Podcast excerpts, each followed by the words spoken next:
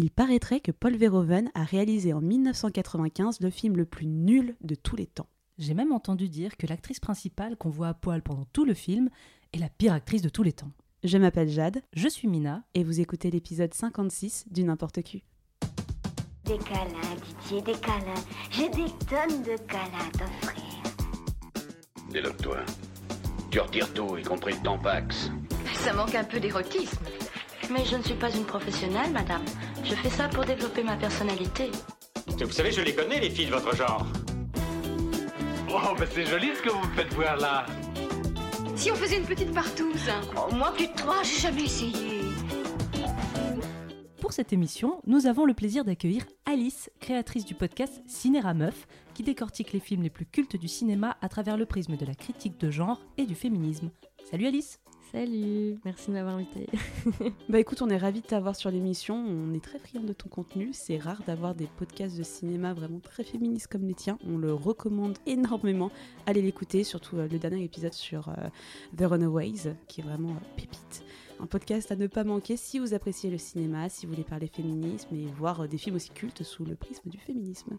Bah, c'est super gentil, ça me touche beaucoup. En tout cas, c'est réciproque. La même chose, ça fait du bien de voir des filles parler de porno de manière aussi libre et de le décortiquer, de... ça sent la passion aussi. euh, Je trouve ça trop bien. euh. Oh, merci. et nous sommes réunis sous la grande bannière du cinéma. Et ça se voit au vu de l'invité. Et on s'attaque au plus mauvais film de la décennie, euh, de l'histoire du cinéma. Ce qui paraît, ce film n'est nul autre que Showgirls.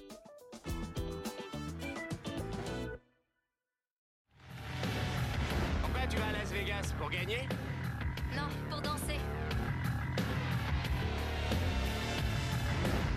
Demain matin, on auditionne.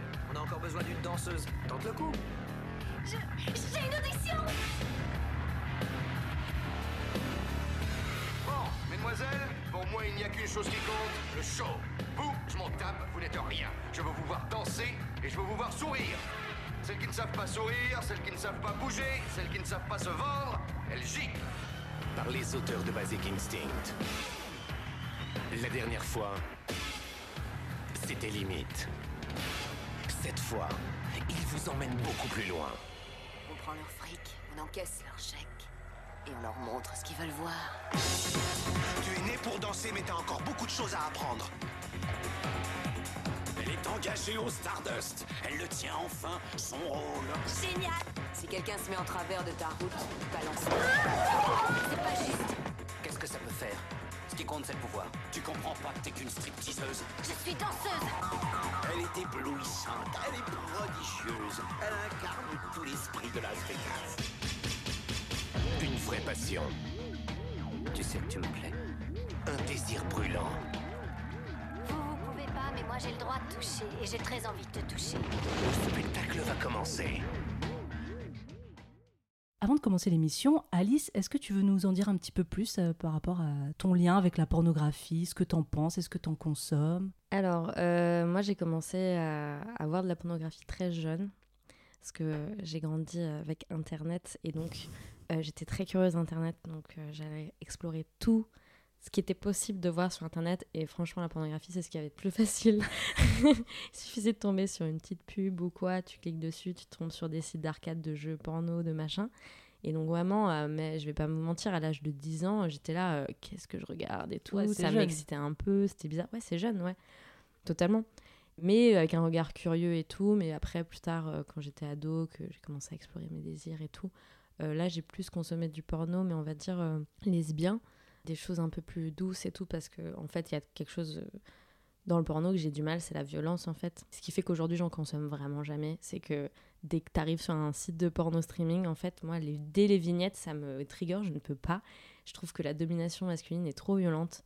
Et du coup, parfois, quand j'ai envie d'y aller, je regarde pas et je vais sur le- la barre de recherche, je tape real couple, avatar, real love, orgasme, vrai orgasme, amour, tu vois, vraiment, vraiment sexualité euh, vanille fraise, quoi. Vraiment, j'aime. Quand on sent que le plaisir, il est échangé, partagé, qu'ils ont des rôles euh, plus ou moins égalitaires et tout. Moi, j'ai pas de problème avec le fait que ça soit fake ou pas, parce que pff, ça reste euh, du contenu audiovisuel et des jeux et de l'écriture, finalement. Donc ça me dérange pas que c'est joué, qu'on sait que c'est faux ou quoi. Mais moi, euh, je supporte vraiment pas la domination, la violence. Ou alors, euh, s'il y en a, il faut que ça soit euh, bien distribué, quoi. Voilà. Ouais. Donc, euh, après, j'en ai toujours, j'en ai vu des trucs un peu dominants et tout, mais c'est pas mon contenu le plus que je consomme le plus. Après, voilà, depuis ces dernières années, j'en consomme pratiquement jamais. Je préfère utiliser mon imagination. Mais euh, j'écoute beaucoup votre podcast, ça me permet de me mettre à jour sur les tendances. Et, euh, et aussi, bah, le fait que vous parliez euh, spécifiquement, concrètement, ce qui se passe, en fait, ça me permet aussi de décortiquer et tout, un peu comment ça fonctionne et tous les tags et tout, j'aime bien. C'est un monde que je trouve hyper intéressant, j'ai pas de tabou là-dessus particulier, mais juste ce qui m'excite en tout cas, moi, c'est plus les choses, les vraies histoires d'amour, les vrais couples amateurs et les choses comme ça, ouais. Ouais, du coup, si tu dois choisir un tag favori, ce serait plutôt de l'amateur? Amateur, ouais, toujours. C'est le truc que je vais y aller et tout. Après, j'ai eu une phase un peu euh, euh, en taille. Ça m'est déjà arrivé. Euh, les- On a tous une phase en taille. Ouais. Je l'ai toujours. Surtout quand j'étais ado. euh, parce que c'était euh, des situations avec euh, des élèves euh, et tout, donc euh, genre des gens de mon âge, donc euh, voilà. Euh, Quand j'étais ado, euh, je prenais toujours aussi. euh, c'est hyper malsain quand j'y repense, mais j'avais tellement besoin de m'identifier que je mettais teen, tu vois. Le tag teen pour, parce que j'étais ado, donc je voulais voir des Ah gens de mon âge. Enfin, ça me dérangeait de voir des gens très âgés faire du sexe parce que du coup, je pensais à mes parents, tu vois. Et Le problème là, du non. tag teen, c'est que souvent t'as un teen et un voilà, mec hyper âgé. ça, et du coup, t'es là, Hmm, what, qu'est-ce qui se passe, tu vois Donc, ouais, j'ai eu un truc step aussi, mais il faut que ce soit faux. Pour le coup, moi, Oui. j'aime bien quand c'est fake Mm. et que c'est step, parce que moi, après, je suis tombée sur des vidéos vraiment de. de euh, c'est pub, stepdad, c'est vraiment dad et, euh, et Ouais. sa fille. Et là, t'es là, un, non, là, c'est too much. Il faut vraiment que ça soit faux, que tu sais qu'ils ont aucun lien de, de sang et que ça soit vraiment fake, fake. Et là, c'est rigolo. C'est ce qu'on disait dans l'émission, c'est Ouais. justement là où le mainstream marche bien, c'est quand tu es sur des situations et des scénarios qui sont aussi euh, borderline. Finalement, peu, le fait que ce soit très mainstream, très joué, très faux, bah, ça a tout son intérêt et ça rassure d'une certaine manière bah, en rigolant un petit peu parce Mm. que souvent euh, c'est cocasse. Ouais. Et en termes de cinéma érotique, tiens, est-ce que tu as un film qui t'a marqué un petit peu au niveau de la représentation de la sexualité, en bien ou en mal? Ton film, selon toi, le plus sexuel, le plus, euh, le plus pornographique, le plus scandaleux que tu as pu voir au cinéma? Ah, Je sais pas, faut que je réfléchisse. C'est vrai que nous on avait parlé de Love à l'époque euh, avec Ah, Julie, deux heures de perdu. Love. Dans le genre Ouais. plus pornographique, je Je pense pense qu'on peut pas mieux. Ouais, je pense que je choisirais celui-là aussi. Peut-être aussi Nymphomaniac, euh, je pense, de Lars von Ouais, Trier, peut-être qui lui, est ouais. pas mal. euh, Enfin, bah, c'est deux films de deux heures et demie, je crois, chacun, et euh, en termes Ah de non, c'est Farinelli. Ah Sur le- Ouais, parce qu'il y a beaucoup de scènes de, de sexe et surtout euh, basées euh, historiques et tout. Euh, je l'avais, en plus, on l'avait regardé en cours de musique, on était en- au collège et il y a vraiment beaucoup de scènes sexuelles dans le film. Et euh, ouais, c'était, ça m'avait fait un peu, ça m'avait marqué un peu. Très, très Après, bon euh, ouais, euh, ouais, tout ce qui va. euh, j'ai un souvenir des, des films historiques. euh, C'est marrant parce que tu as vu ça au collège et je me souviens moi aussi qu'on nous avait montré euh, collège-lycée un film. Donc moi j'étais contente d'aller voir un film à l'école, c'est Ouais. toujours un moment plutôt Oui, sympa, mais c'était un film avec beaucoup de sexe, très très ouvert sexuellement. Mm. Je pense que c'est un truc très euh, prof de français. Ouais, quoi? Et que, bah, tu sais, je pense que, euh, genre, dans les autres pays, je sais pas si on te montre des, des films aux étudiants, euh, étudiants genre mineurs, avec autant de scènes de sexe. Enfin, moi, je sais plus lequel j'avais vu. C'était un film avec Louis Garrel. Euh, Ah, Euh, c'est Christophe. Non, c'est un film avec Léa Seydoux. Oui, c'est euh, la be- merde, c'est La Belle l'adaptation d'un roman. Ouais, la belle personne. Ouais, un truc Ouais, comme ça, c'est je crois. Et bah oui, oui. oui, Beaucoup ça, de scènes de sexe aussi, de nu, et enfin, je pense que c'est un truc très. Très français. Ouais. C'était une femme en plus, une professeure euh, femme française. Ouais, ouais, ouais. Nous sommes libertines. hein. Au bout d'un moment, nous sommes la décadence, nous la France. Quand on brûle pas des poubelles et on gueule pas de contre le 49.3, on fait des films avec du cul dedans. Donc, euh, au bout d'un moment, mais je trouve ça cool en fait. C'est, euh, je pense, que j'aurais pas voulu être dans un pays comme euh, les États-Unis ou ce genre de choses où c'est très puritain et finalement tu peux rien voir, tu ne peux rien écouter. Même parfois, euh, il y a des, des, comment dire, des communautés ou euh, bah, des, des croyants qui sont tellement à fond que tu peux même pas écouter du Madonna. Bon, en même temps, Madonna c'est subversif. Mais tu vois, je suis contente d'être en France justement pour avoir la possibilité, en tout cas si je le souhaite, d'aller voir des choses qui peuvent être borderline, que tu ne vas pas voir nulle part, qui explorent la sexualité, qui peuvent explorer également la violence. Je trouve qu'on est bien loti en France et on a quand même de la chance de pouvoir avoir un tel vivier en termes de genre cinématographique. Et qu'on puisse les voir jeunes, c'est aussi Ouais. important. Surtout qu'aux États-Unis, à chaque fois qu'il y a une scène de sexe, la fille, elle a toujours un soutien-gorge. Ouais. Ou un drap. Ça m'a toujours perturbé ça. Dans les mais comédies romantiques et tout, ouais, c'est terrible. c'est, mais c'est pas, pas très confortable en fait déjà, et puis c'est pas la réalité quoi. Alors qu'en France, t'as pas ça du tout, quoi. Tu vois, là, que les, les boobies euh, sont bien présents. Et je pense que c'est pour ça que Verhoeven s'est bien fait allumer sur Bien Showgirls. sûr. Et justement, mesdames, avant de commencer euh, de raconter le film, votre rapport à Verhoeven, je vais commencer par Mina. Ben, J'aime beaucoup. Alors, j'ai pas vu tous ses films. Je pense que j'ai vu la quasi-totalité de ses films, plus de sa période américaine. Je pense qu'il me manque uniquement Elle, avec euh, Isabelle Elle? Huppert, Ah, qui j'ai toujours voulu voir, mais euh, comme je suis pas allée le voir au cinéma, je n'ai pas de moyen de le trouver à moins de l'acheter, mais j'ai pas envie de l'acheter. si, si il est sur Prime. Il est sur Prime. Il Ah est non, je l'ai sur pas Prime trouvé. ou non. Netflix. Ah, il est sur Prime, mais c'est payant. Ah, et Donc, tu, tu euh, payes pas Prime. T'es comme ça. Si je paye, mais en fait, je paye Prime, mais il faut que je repaye pour avoir le film. Oui, c'est ça. Je un moment, juste en Ah, location, c'est en ça. achat, ouais. Ok. Donc c'est le seul que j'ai pas vu et sinon je suis assez fan, j'aime plutôt bien, genre euh, j'ai de très bons souvenirs de, euh, de Black Book, euh, faudrait que je le revoie parce que ça fait longtemps que je l'ai pas vu. Starship Trooper que j'adore. Enfin voilà, j'aime côté j'aime beaucoup le côté euh, très subversif, euh, très euh, très satirique, euh, très très cynique aussi de ces films, très brut de décroffrage. Enfin moi j'aime bien les trucs qui sont assez euh, qui sont pas dans le glamour et qui sont très euh, un peu crado. Et du coup, ça rentre à peu près dans, dans ce que j'aime avec ce cinéma-là. Donc, euh, je- pour l'instant, j'ai plutôt un avis positif sur Paul Verhoeven. Tu avais aimé Benedetta? Alors, anecdote, nous sommes allés voir Benedetta avec Jade au cinéma et Ah. on est tombé sur une salle qui pensait voir un stand-up Ou un film de Kev Adams ou un Je ne film sais de pas. Kev Adams. Les gens rigolaient, mais vraiment, genre, Ouais. toutes les... Bah, toutes les cinq minutes. En fait, même pas. Même. Puis hein. C'était c'était terrible. Donc j'ai été sortie du film, faudrait que je le revoie parce que Pareil. bon, du coup, je n'ai pas un souvenir mémorable, mais parce que j'arrivais pas à me concentrer. Et toi, Alice? Alors moi, euh, Paul Verhoeven fait partie de ces cinéastes dont je connaissais absolument pas la filmographie avant d'avoir vu Benedetta, que j'avais vraiment euh, apprécié. Mais avec du recul, il y avait des scènes euh, dans Benedetta où sais, un peu ce pas de côté, ce côté un peu série B, des, moments, tu vois, du film où tu te dis c'est étrange. Et bah maintenant que j'ai vu Showgirls, je comprends mieux le style de Paul Verhoeven et je comprends un peu mieux et j'apprécie un peu mieux avec du recul Benedetta. Et donc du coup, Benedetta et Showgirls sont les deux films que j'ai vus de Paul Verhoeven pour l'instant, mais ça m'a donné envie d'explorer plus sa filmographie. Euh, euh, je savais pas que Starship Trooper c'était lui, par exemple. Donc ouais, je connaissais pas du tout euh, ce cinéaste. Euh, j'ai encore beaucoup de lacunes. Oui, j'ai un podcast sur le cinéma, mais j'ai encore énormément de lacunes peut sur pas avoir tout hein. cinéastes. Tu peux pas tout Il y a voir. des cinéastes que j'ai vus, il y en a d'autres, et ben, c'est comme ça. Et euh, très très agréablement surprise, agréablement surprise par Showgirls. On en reparlera, je pense. Ouais, vraiment, si tu l'as pas vu au niveau de la représentation des genres et d'un certain féminisme, franchement, Starship Troopers Mm. est assez incroyable. Ouais. C'est, je me souviens l'avoir vu très jeune et me dire. Oh, mais c'est des femmes qui ont un rôle de pouvoir. C'est un mec qui va suivre sa meuf qui part à l'armée, mais c'est fantastique. Mm. Et puis elle se laisse pas faire, etc.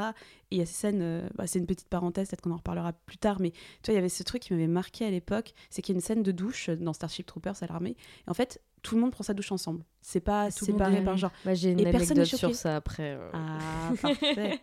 Parce que du coup, je me suis intéressée sur comment ils bossent euh, sur les tournages et il y a une anecdote très drôle sur cette scène. Ce sera parfait. Ce qui est ironique parce qu'en plus Starship Trooper a été comme euh, Showgirls mais compris à sa sortie. Voilà, euh, ça l'a descendu, ça l'a achevé ouais. en fait. Ça l'a achevé. Starship Troopers, c'est juste après Showgirls. C'est ce qu'il a justement achevé parce que le film a été vu comme euh, un film fasciste, un film vraiment euh, alors que anti-américain. c'est alors tout ce qu'il dénonce quoi. Bah ouais, enfin tu vois, c'était. Enfin, c'est n'importe quoi. Et toi Jade, quel est ton rapport Mm. à Paul Verhoeven? J'adore Paul Verhoeven, je le trouve fantastique. Je l'ai découvert avec Total Recall quand j'avais à peu près 18 ans, donc euh, fin d'adolescence, que j'avais euh, bien aimé. J'aime bien, j'ai un amour assez prononcé pour Schwarzy. Donc j'étais ravie de le voir avec euh, bah, la fameuse meuf avec les nichons, les trois nichons. Voilà, forcément, je, je sais d'où ça vient maintenant. Et j'avais revu Paul Verhoeven, justement, en fait, ça a été l'une des premières masterclass de cinéma que j'ai fait. Il était passé à la Cinémathèque, je pense, il y a à peu près 8-10 ans dans ces eaux-là. Et euh, je l'avais trouvé passionnant. J'avais vu en fait un de ses films hollandais qui passait juste avant, qui s'appelle Spitters, qui était très intéressant, très subversif également. Et du coup, j'ai eu l'occasion de le découvrir via ce prisme-là, sans forcément voir plus de films. Et c'est un monsieur qui était tellement passionnant, passionné par ce qu'il disait. Il avait une vision du cinéma qui, qui vraiment euh, me parlait énormément. Mm. Et j'ai vu tous ses films après. Enfin, vraiment dans mes favoris, bon, Starship Trooper, je suis fan. Robocop, je l'ai, je n'ai pas voulu voir ce film en disant je peux voir un film avec des robots policiers. En fait, il est génial, j'aurais dû le taire.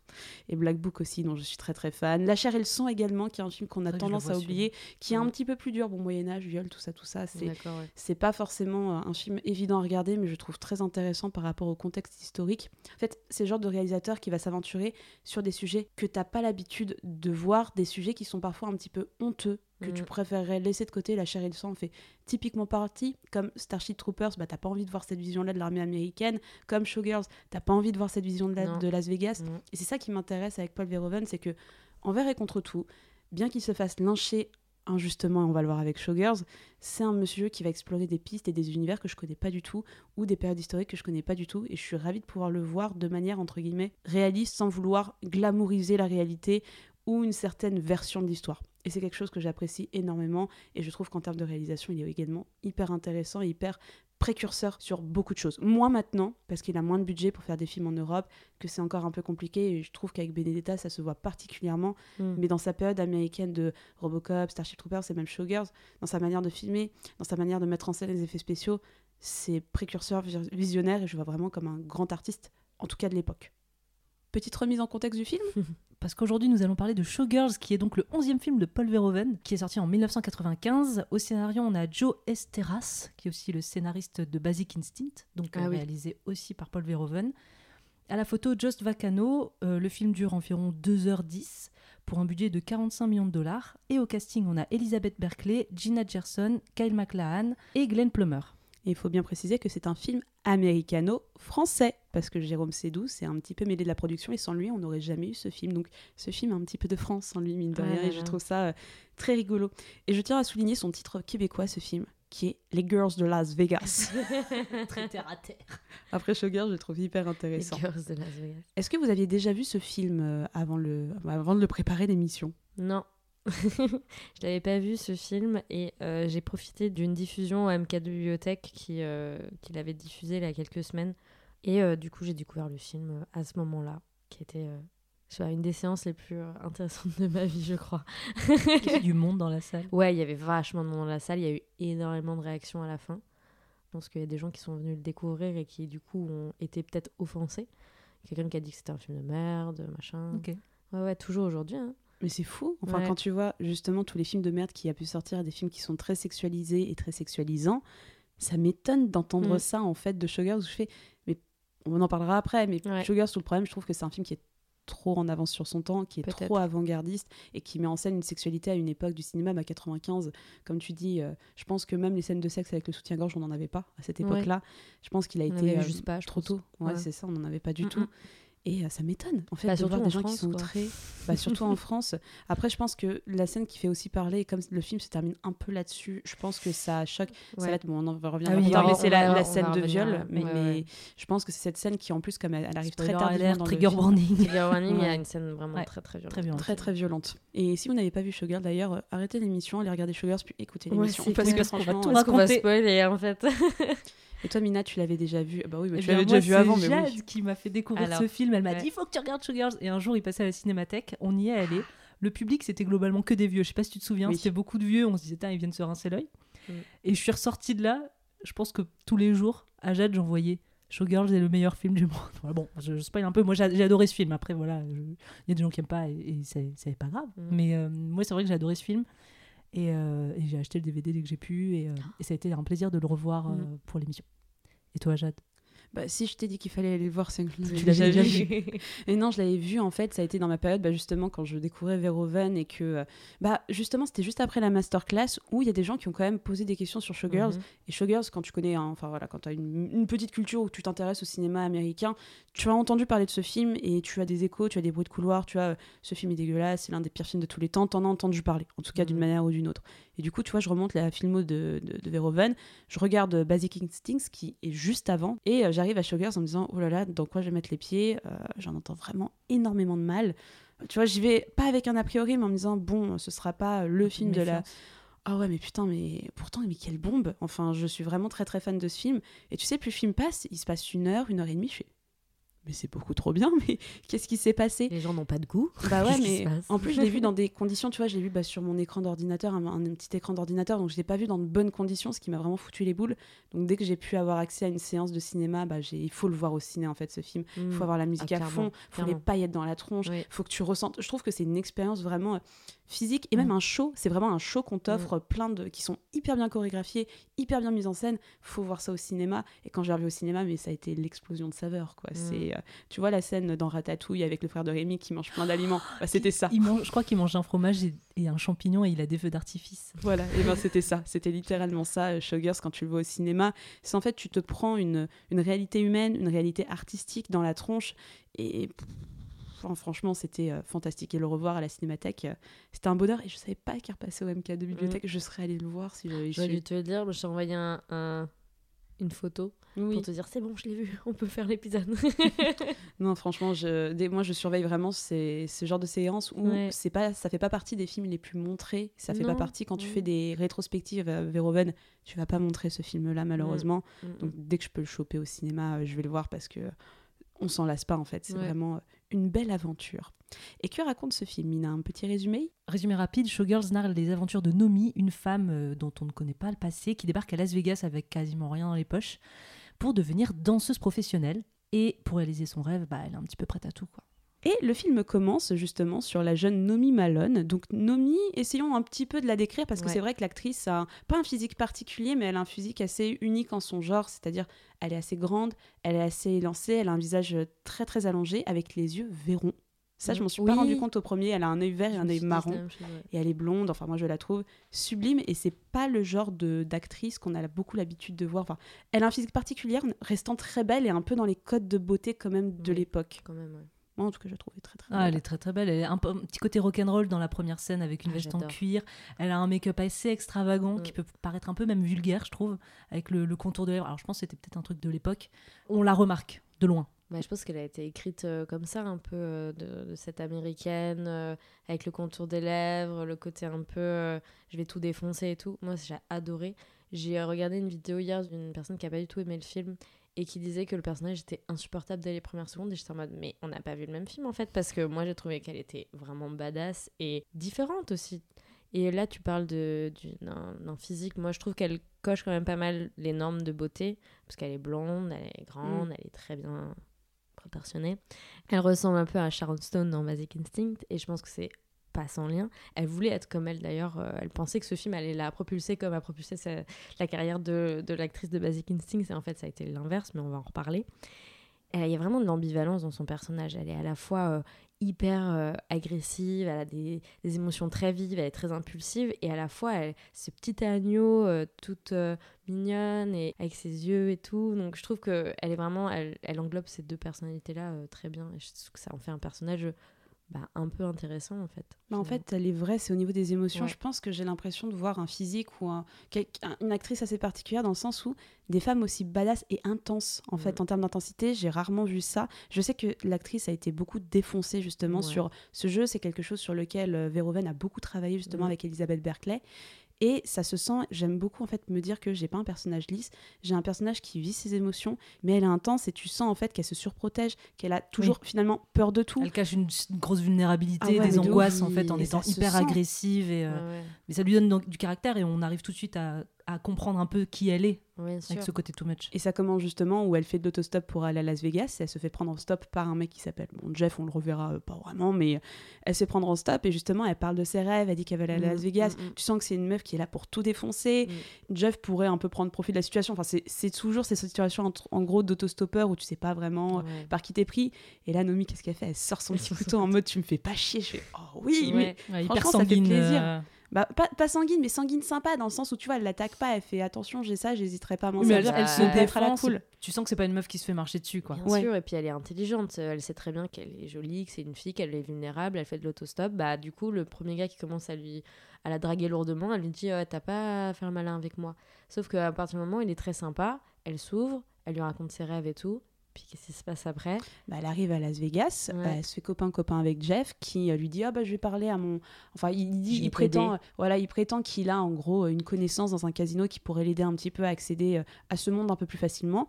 Elle y croit, elle va jouer un petit peu au casino euh, quelques heures et c'est là aussi que tu vois Mm. dès l'introduction et ça je trouve ça très intéressant vraiment le piège de Las Vegas où elle joue elle se rend pas compte du temps qui passe. c'est vraiment en cinq minutes, vous avez vraiment l'univers qui est posé. Et qu'est-ce qui se passe? C'est que quand Nomi euh, a terminé son, son petit bouquet de pièces euh, dans la machine à roulettes, elle ressort parce que Jeff, elle l'a toujours pas revu. Et Jeff, la voiture et donc ses affaires ne sont plus là. Ouais, Elle s'est se fait faite, voler. euh, elle s'est faite voler, elle s'est faite arnaquer directement. euh, première entrée de jeu, elle a déjà plus rien. Je pense qu'elle avait pas Ouais, grand chose. ouais. Mm. Et là, il lui reste plus rien. Et c'est cette réaction où, en gros, elle s'énerve. euh, elle est pas bien, elle va vraiment s'énerver en tapant contre une voiture. C'est ce côté où justement les gens se disent c'est trop, je fais, mais elle vient de tout perdre. Ouais, ouais. Elle, elle est, elle est vénère. Et elle va, elle va avoir la chance, entre guillemets, de taper sur la bonne voiture. Ouais, la bonne voiture, ouais. Parce qu'on va faire la rencontre de Molly, Mm. qui est donc une femme qui travaille à Las Vegas, qui est costumière dans un gros cabaret. Et elle va euh, donc déjà euh, calmer Nomi, qui est en train de dégommer sa voiture, et elle va l'emmener euh, bouffer euh, au coin. Et je pense que c'est là aussi a- que Nomi a été dégommée pour son jeu de rôle, parce, enfin son jeu d'acteur, parce que vraiment, elle est en train de bouffer donc un fast-food, des frites, et elle est vraiment surexcitée. Elle, elle envoie les frites balader, elle, elle bouffe comme, euh, enfin vraiment zéro classe. Et donc c'est là que Molly va lui proposer de l'héberger le temps qu'elle puisse se remettre un petit peu bah, euh, en route à Las Vegas, qu'elle puisse trouver un boulot et se prendre un petit chez elle à elle, parce que pour l'instant bah, elle a plus de thunes, elle a plus rien. Et juste ce personnage de Molly, alors pour moi, c'est le Sam de Monsieur Frodon. Franchement, c'est le personnage plein de bonté. C'est vraiment la beauté de ce film réside aussi dans le personnage de Molly, qui est, je vais pas dire douce, mais qui est vraiment saurore, qui va prendre cette meuf qui tapait sur sa voiture et dire T'inquiète pas, meuf, tout va bien se passer. Euh, si tu veux, j'ai une place. On, on va faire en sorte que ça marche, on va se soutenir. Et elle a une vision du spectacle, elle a une vision euh, assez féministe. Enfin, je trouve le personnage de Molly euh, très bien écrit. C'est un bon personnage. C'est la secondaire. seule personne gentille du film. Oui. Voilà, vous savez, et, euh, et ça va se retourner contre elle parce que c'est un monde violent. Mais c'est vrai que c'est une personne hyper touchante, euh, elle est vraiment gentille, elle lui ouvre les portes comme tu dis, et justement elle va lui ouvrir les portes du coup au cabaret dans lequel elle travaille qui s'appelle le Stardust et qui propose un immense spectacle. Et donc elle va emmener Nomi euh, faire la connaissance, enfin en tout cas elle va l'emmener pendant qu'elle travaille pour visiter les vestiaires. Donc là on, on embarque avec Nomi dans la découverte de ce monde plein de paillettes et de mauvais goût parce que euh, on est vraiment enfin on est vraiment sur le côté très Las Vegas euh, très euh, paillettes boobies partout et donc là euh, sachez que on a dit tout à l'heure qu'il y avait beaucoup de seins on voit que des seins tout le temps en fait à Tout un moment temps. on est même euh, désensibilisé tellement Ouais. c'est juste normal d'en voir Je crois que c'est un des films euh, qui a le plus de seins à l'écran, je il me pense semble. Ouais, mais tu Je crois qu'il a eu cette, euh, cette distinction-là à un moment donné, euh, de genre vraiment le film qui montre le plus de seins différents. En plus, pas les seins de la même personne, c'est que tu vois des seins tout le temps. Ouais, mais c'est l'industrie qui femmes. ça en fait. Et c'est là sûr. où je trouve que bah, on va commencer à parler aussi de mise en scène et de, Mhm. et de choix de cadrage de la part de Paul Verhoeven. Ce qui me plaît beaucoup dans ce film, c'est que c'est un film sur la nudité d'une certaine manière parce que les showgirls en tout cas on sur le corps des femmes voilà, sur le corps des femmes, dans le sens où, alors c'est pas forcément quelque chose qu'on connaît beaucoup en France, qui pourrait le plus s'en rapprocher, c'est le, je pense, le Crazy Horse. Mm. Mais en tout cas, il y a vraiment toute une institution, particulièrement à Las Vegas, de ce qu'on appelle voilà des, des shows, où tous les casinos ont un peu euh, leur spectacle, leur grand, leur grand show, avec euh, des, des personnes, de très belles personnes, hommes et femmes, qui vont être assez dénudées. Ça va être des scènes de danse, ça va être du spectacle, ça va être des paillettes. Vraiment, l'idée, c'est que vous viviez une expérience unique visuelle avec des gens euh, très beaux et des, des femmes très belles qui vont être nues sur scène à faire des numéros. Et je trouve que justement dans la manière de mettre en scène les corps et de montrer les corps, je trouve pas du tout la caméra de Paul Verhoeven voyeuriste. Et c'est quelque chose qui me plaît beaucoup. Ça veut pas dire qu'il va s'attarder, il va faire un gros plan sur un cul en mode regardez comme elle est sexy quand elle danse, euh, regardez comment elle bouge bien. T'en as rien à faire. Il va filmer ça de manière très brute. Et je pense que c'est aussi ce qui a déstabilisé le public. Je pense que si ça avait été tourné de manière un peu artistico-érotique, on va dire, male gaze, d'une certaine Ouais, manière, ouais. je pense que ça aurait été pas forcément aussi mal reçu. Là, on est vraiment dans c'est une industrie, il y a du nu, ça en fait partie, vous allez voir ça pendant deux heures et ça va être la norme de ce film. Ouais, ouais, c'est factuel en fait. Il n'y a pas une volonté d'érotiser les corps féminins dans le film. C'est vraiment. D'ailleurs, Paul Verhoeven l'a dit, c'est vraiment un film anti-érotique pour moi. Pour moi, c'est vraiment. Il n'y a rien d'érotique. D'ailleurs, il traite la sexualité d'une manière tellement euh, outrancière, euh, tellement euh, de mauvais goût que, en fait, c'est aussi une satire de ce que la sexualité peut avoir de pire, en fait, aussi, tu vois. Mhm. Donc euh, là, c'est vraiment, on va dire, euh, l'aspect documentaire du film, c'est juste de dire, bah en fait, on est dans un univers et dans un lieu où il y a beaucoup de femmes euh, nues. Et c'est un fait, quoi. Et ce qui va être très intéressant, ça va être aussi la dualité euh, sur les types d'industries où tu vas avoir des femmes nues. C'est que on a Nomi qui va aller voir ce fameux spectacle qui est très très impressionnant. Et j'adore cette scène où justement elle est dans la salle, elle découvre en fait ça. Tu, en- même pour Tu toi, c'est un lieu magique en yeux. fait. Même pour moi, c'est un lieu magique où on va voir le show, on va avoir un aperçu du show. C'est magnifique. En gros, c'est plein de danseurs qui sont au milieu, enfin au- autour d'un volcan, et le volcan explose, et, là, on va avoir, Cristal. mon Dieu, Cristal, Cristal. J'adore Crystal Connors elle a je pense remis mon hétérosexualité en doute Je- Iconique, cette femme. Incroyable incroyable, magnifique Euh, et, et donc c'est la méga star de ce show au Ouais. Stardust Goddess. qu'on va voir sortir comme ça du volcan Ouais. nu Tellement kitsch. Et c'est vrai que ça va être le duo principal et euh, le, le duo qui, qui s'aime et qui se hait pendant qui est tout ce film. ouais, Mm. complètement. Et moi, j'adore dans cette scène, euh, quand euh, Christelle commence à danser, tu vois Nomi qui mime les gestes comme ça. J'adore juste ce détail-là.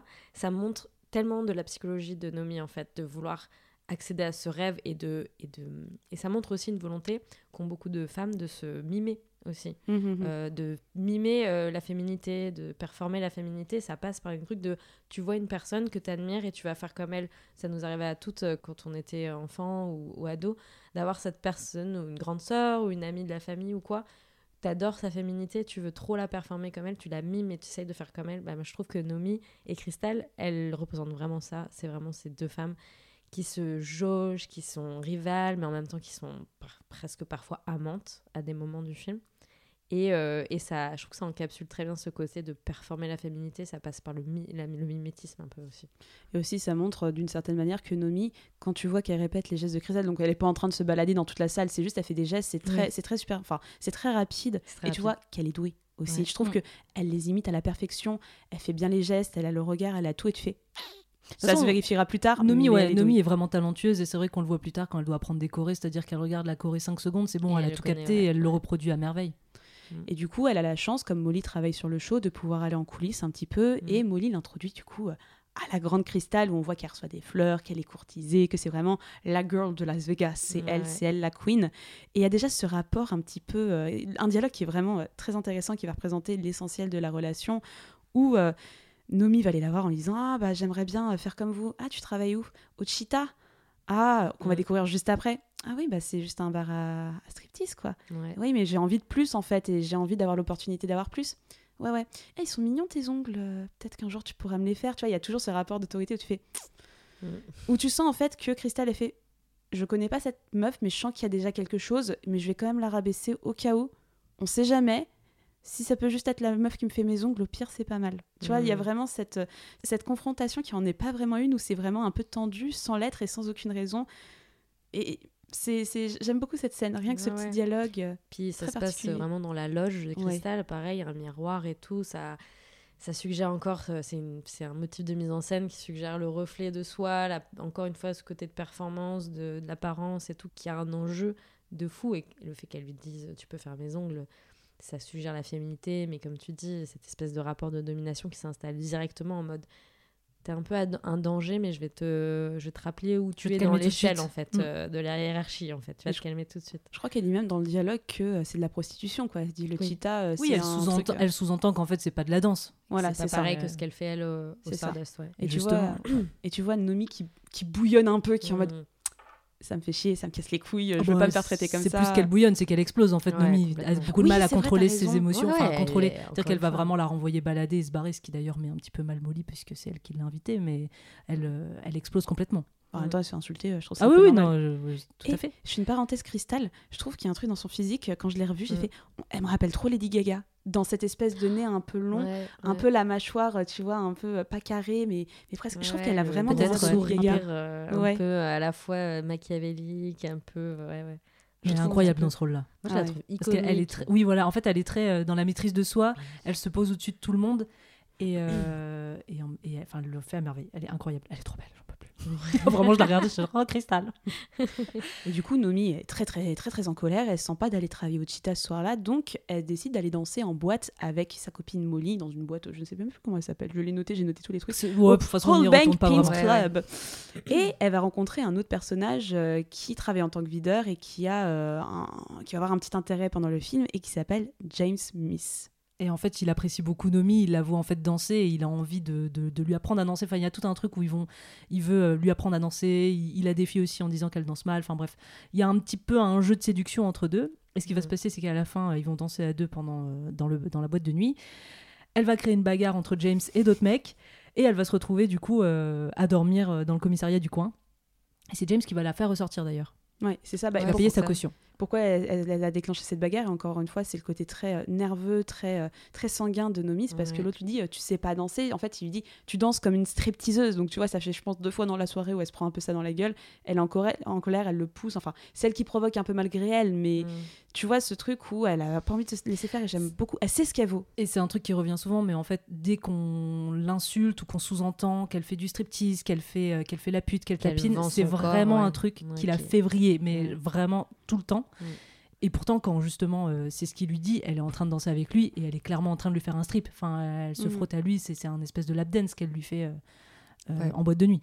Donc il va lui payer sa caution, elle sort de prison. Et euh, est-ce qu'on est déjà. On est, je crois qu'on est là, on commence à rentrer dans l'univers du cheetah. On Ah en là, avait on va entendu parler, on va dans le Ouais, cheetah. ouais, ouais. Donc comment est-ce qu'on peut décrire le cheetah? Vas-y Alice. Bah, c'est euh, un club de striptease tenu par un gars vraiment graveleux et euh, très très très problématique avec ses danseuses. Hein. Et il sous-entend qu'elles peuvent lui faire une pipe si elles veulent. euh, je sais pas. Si elles veulent être augmentées, si elles veulent rester plus d'une voilà, semaine, quelqu'un euh, de il faut avaler, pas euh. sympa du tout. Il y a un côté extrêmement euh, pas de côté aussi avec des personnages euh, dans le club euh, qui sont très extravagants. Je pense notamment à cette femme qui sort ses, ses boobs euh, avec genre, elle a un costume et elle fait un geste et ouf ça fait sortir sa poitrine et c'est un personnage euh, complètement euh, bah, camp mais ça je vais en reparler c'est vraiment euh, une sensibilité de cette espèce de drôlerie de pas de côté de, de moments kitsch Beaucoup plus burlesque que Ouais. euh, le Stardust qu'on a vu juste avant, qui est dans un côté Ouais. beaucoup plus classe, beaucoup plus chic. Ouais, et puis là, c'est un côté, c'est des filles qui improvisent leurs numéros, euh, qui, qui se font elles-mêmes, et il n'y a pas de charte à respecter. C'est elles dansent, elles sont Mhm. sexy, c'est la seule chose qu'elles doivent faire, ou alors l'autre personne qui enlève, qui enlève son costume et tout, c'est plus dans la drôlerie du truc. On est vraiment sur quelque chose qui est beaucoup plus euh, artisanal, euh, je sais pas comment expliquer, ouais, euh, des, des, des filles qui, qui essayent de faire leur vie euh, comme ça, euh, et qui sont pas, euh, ouais, Bah, tu sens que c'est un, peu le bas de l'échelle, je trouve, Ouais. de, Mhm. des cabarets, des trucs de danse que tu peux avoir à Las Vegas. Et surtout, tu découvres aussi que pour 50 dollars, les clients peuvent avoir une danse privée dans un salon un Mm, petit peu à mm. part, qui, sont, qui est en fait du lap dance et où en gros, on te fait comprendre que certes, le mec n'a pas le droit de te toucher, mais s'il éjacule, euh, bah écoute, euh, Ouais. c'est pas grave quoi. Mais ce qui est très intéressant aussi, je trouve que c'est que tu as deux univers. En effet, tu dis qu'on est au bas de l'échelle, mais je trouve qu'il n'y a pas la rivalité, en tout cas qui est montrée telle quelle dans le cheetah. Mhm. T'as pas la rivalité que tu vas retrouver en coulisses dans le Stardust où Ouais, euh, Nomi va finir plus Ah, tard. bah oui. C'est que tu vois que les meufs se soutiennent. Oui. Bah, tu vois, cette fameuse meuf qui fait sortir ses Ouais. boobs, bah, c'est un peu la mama du coin. Ils sont en mode Ah, c'est bientôt son anniversaire, va falloir faire un gâteau. Et même le mec graveleux, où je suis d'accord avec toi, tu sens qu'il y a un peu d'affect. Je vais prendre Oui, des pincettes, sûr. mais ça va se voir en fait par la Après, suite du film, ouais, hein, dans tu- une autre scène du Mm. film, où tu fais, en fait, tu sais pas où est la limite de la blague. Enfin, t'as l'impression qu'il dit ça sur la limite de la blague, mais que c'est quand même un peu vrai. Enfin, je te dis ça, euh, en vrai, c'est à moitié une proposition déguisée, quoi, entre guillemets. Mhm. Mais t'as quand même cette ambiance où t'as pas l'impression que euh, les meufs s'en foutent plein la gueule. Je vais pas dire qu'il y a une solidarité, une sororité non plus, mais en tout cas, c'est bien moins, euh, ça se tire bien moins les cheveux qu'au Stardust, où on découvrira plus tard que mais c'est la guerre, c'est une horreur, les meufs elles sont infectes entre elles. T'as moins en fait de, comment dire, d'ambition, t'as moins aussi de conséquences entre guillemets. C'est pas un gros show de Las Vegas, quoi. C'est juste des meufs qui essaient de s'en sortir comme elles peuvent Oui, voilà. et euh, qui font leur beurre. Et euh, autant qu'on est dans le même panier, autant qu'on essaye un petit peu de s'entendre les unes avec les autres. Mais ce soir-là, au Cheetah, c'est un soir un petit peu particulier parce que qui va venir au Cheetah? Crystal débarque avec Zach qu'on a vu dans une scène précédente où en gros on faisait la présentation du gros show du Mm. Stardust euh, auprès des journalistes. Donc Crystal débarque avec Zach, ils sont plus ou moins ensemble, c'est ce qu'on déduit de la scène. Zach c'est le directeur des spectacles du Stardust. Mm. Et donc ils arrivent avec des clients japonais et en gros ils vont s'installer au Cheetah. Je soupçonne, je sais pas si c'est dit clairement, mais que Crystal y va parce qu'elle Oui. sait justement Bien que sûr, Nomi y est et que euh, elle a compris que c'était un peu euh, quelqu'un qu'elle avait envie de taquiner et de faire chier. Donc elle y va là-bas, euh, le nez euh, plein de poudre euh, de coke, et elle va proposer à Zach d'avoir une danse privée avec Nomi. Et c'est ce qui va se passer en coulisses, c'est qu'on va avoir vraiment cette salle privée où ce qui va se passer, c'est que Crystal va accompagner Zach, elle va regarder Nomi euh, danser pour lui, et déjà la danse de Nomi. Ouais, et déjà, euh, Nomi refuse au départ parce Ouais. que euh, normalement c'est une seule personne, pas de femme. Et en fait, elle va faire monter les enchères. Enfin, Crystal va toute seule faire monter les enchères jusqu'à 500 dollars. Et en fait, c'est pas Nomi qui va accepter, c'est son patron à l'arrière qui écoutait en scred qui va accepter malgré euh, le non-consentement de Nomi. Donc effectivement, elle va l'emmener dans cette arrière-salle pour euh, faire euh, le lap dance sur Zach pendant que Crystal regarde. Et alors là, on a un truc Ouais. incroyable. C'est le truc où elle se met à califourchon et elle se laisse tomber Ouais. en arrière. Alors déjà, elle finit ouais. complètement nue. C'est vraiment. convulse. euh, ouais. Complètement sur le corps de Zach. Et Crystal, elle est euh, à fond dans ce qu'elle est en train de regarder, quoi. C'est vraiment une- comme si elle découvrait la sexualité, quoi. Mais c'est incroyable ce qui se passe. euh, alors que c'est un, un dance. euh. Mais c'est juste la manière dont elle le fait. C'est tellement intense. Tout ce que fait Nomi est tellement intense, même jusque dans sa sexualité, tu vois. Mais du coup, c'est ce pas de côté, encore une fois, je pense qu'il a dû euh, déstabilisé pas mal de spectateurs. euh. Moi, je trouve que c'est une scène, en fait, t'as l'impression de voir une scène de sexe où, en effet, il y, a- y a- Ouais. il y a- enfin, il y a un orgasme, il y a une jouissance du ah, côté euh, de Zach. ouais. Parce que c'est un peu son business, entre guillemets, c'est Mm. quelque chose. Il va y avoir un parallèle plus tard dans le film. On va pas arrêter de faire ça, mais il va y avoir un parallèle très intéressant plus tard dans le film où cette scène va se reproduire d'une autre manière. Mais cette représentation où tu es en mode, bah, tu payes pour avoir du sexe d'une certaine manière, bah, tu vas l'avoir. Et c'est là où je trouve que Paul Verhoeven est très fort. Je fais, bah, oui, il montre parce que c'est la réalité. C'est pas juste une meuf qui va s'astiquer autour d'une barre de pole dance. C'est vraiment, euh, il y a une réalité. Cette réalité, elle est là, elle est crue. Et je trouve que Nomi a un peu, comment dire, l'intelligence de la rendre artistique d'une certaine manière parce que tu regardes ça, t'as pas l'impression de voir juste un simple show. Tu vois une meuf qui en veut, qui en donne, qui est en mode, je suis bien plus que ce que vous pensez. Je peux faire ça, mais je peux faire bien plus. Et c'est là où cette scène, elle est très intéressante et ça va permettre à Nomi de décrocher une audition. C'est ça. Oui, parce que c'est Cristal. Mais attends, juste pour revenir sur la scène, moi je voulais dire aussi que pendant ce lap dance, en fait, il y a un espèce de, de duel qui se crée, notamment Mm. entre Cristal Mm. et Nomi, parce que pendant qu'elle est en train de, de faire jouir et de se frotter euh, violemment contre Zach, elle regarde beaucoup droit dans les yeux Cristal, Ouais. et il y a un espèce de défi où tu sais pas trop qui prend le pouvoir, t'as l'impression que Nomi a le pouvoir parce qu'elle est en train en fait de faire l'amour avec son mec. Et d'un autre côté, bah, la scène se conclut par euh, Cristal qui sort le billet de 500 parce que c'est quand même elle qui avait pris la décision. Donc tu as toujours cette espèce de dualité où tu sais pas trop qui a le pouvoir à ce moment-là entre les deux Mm.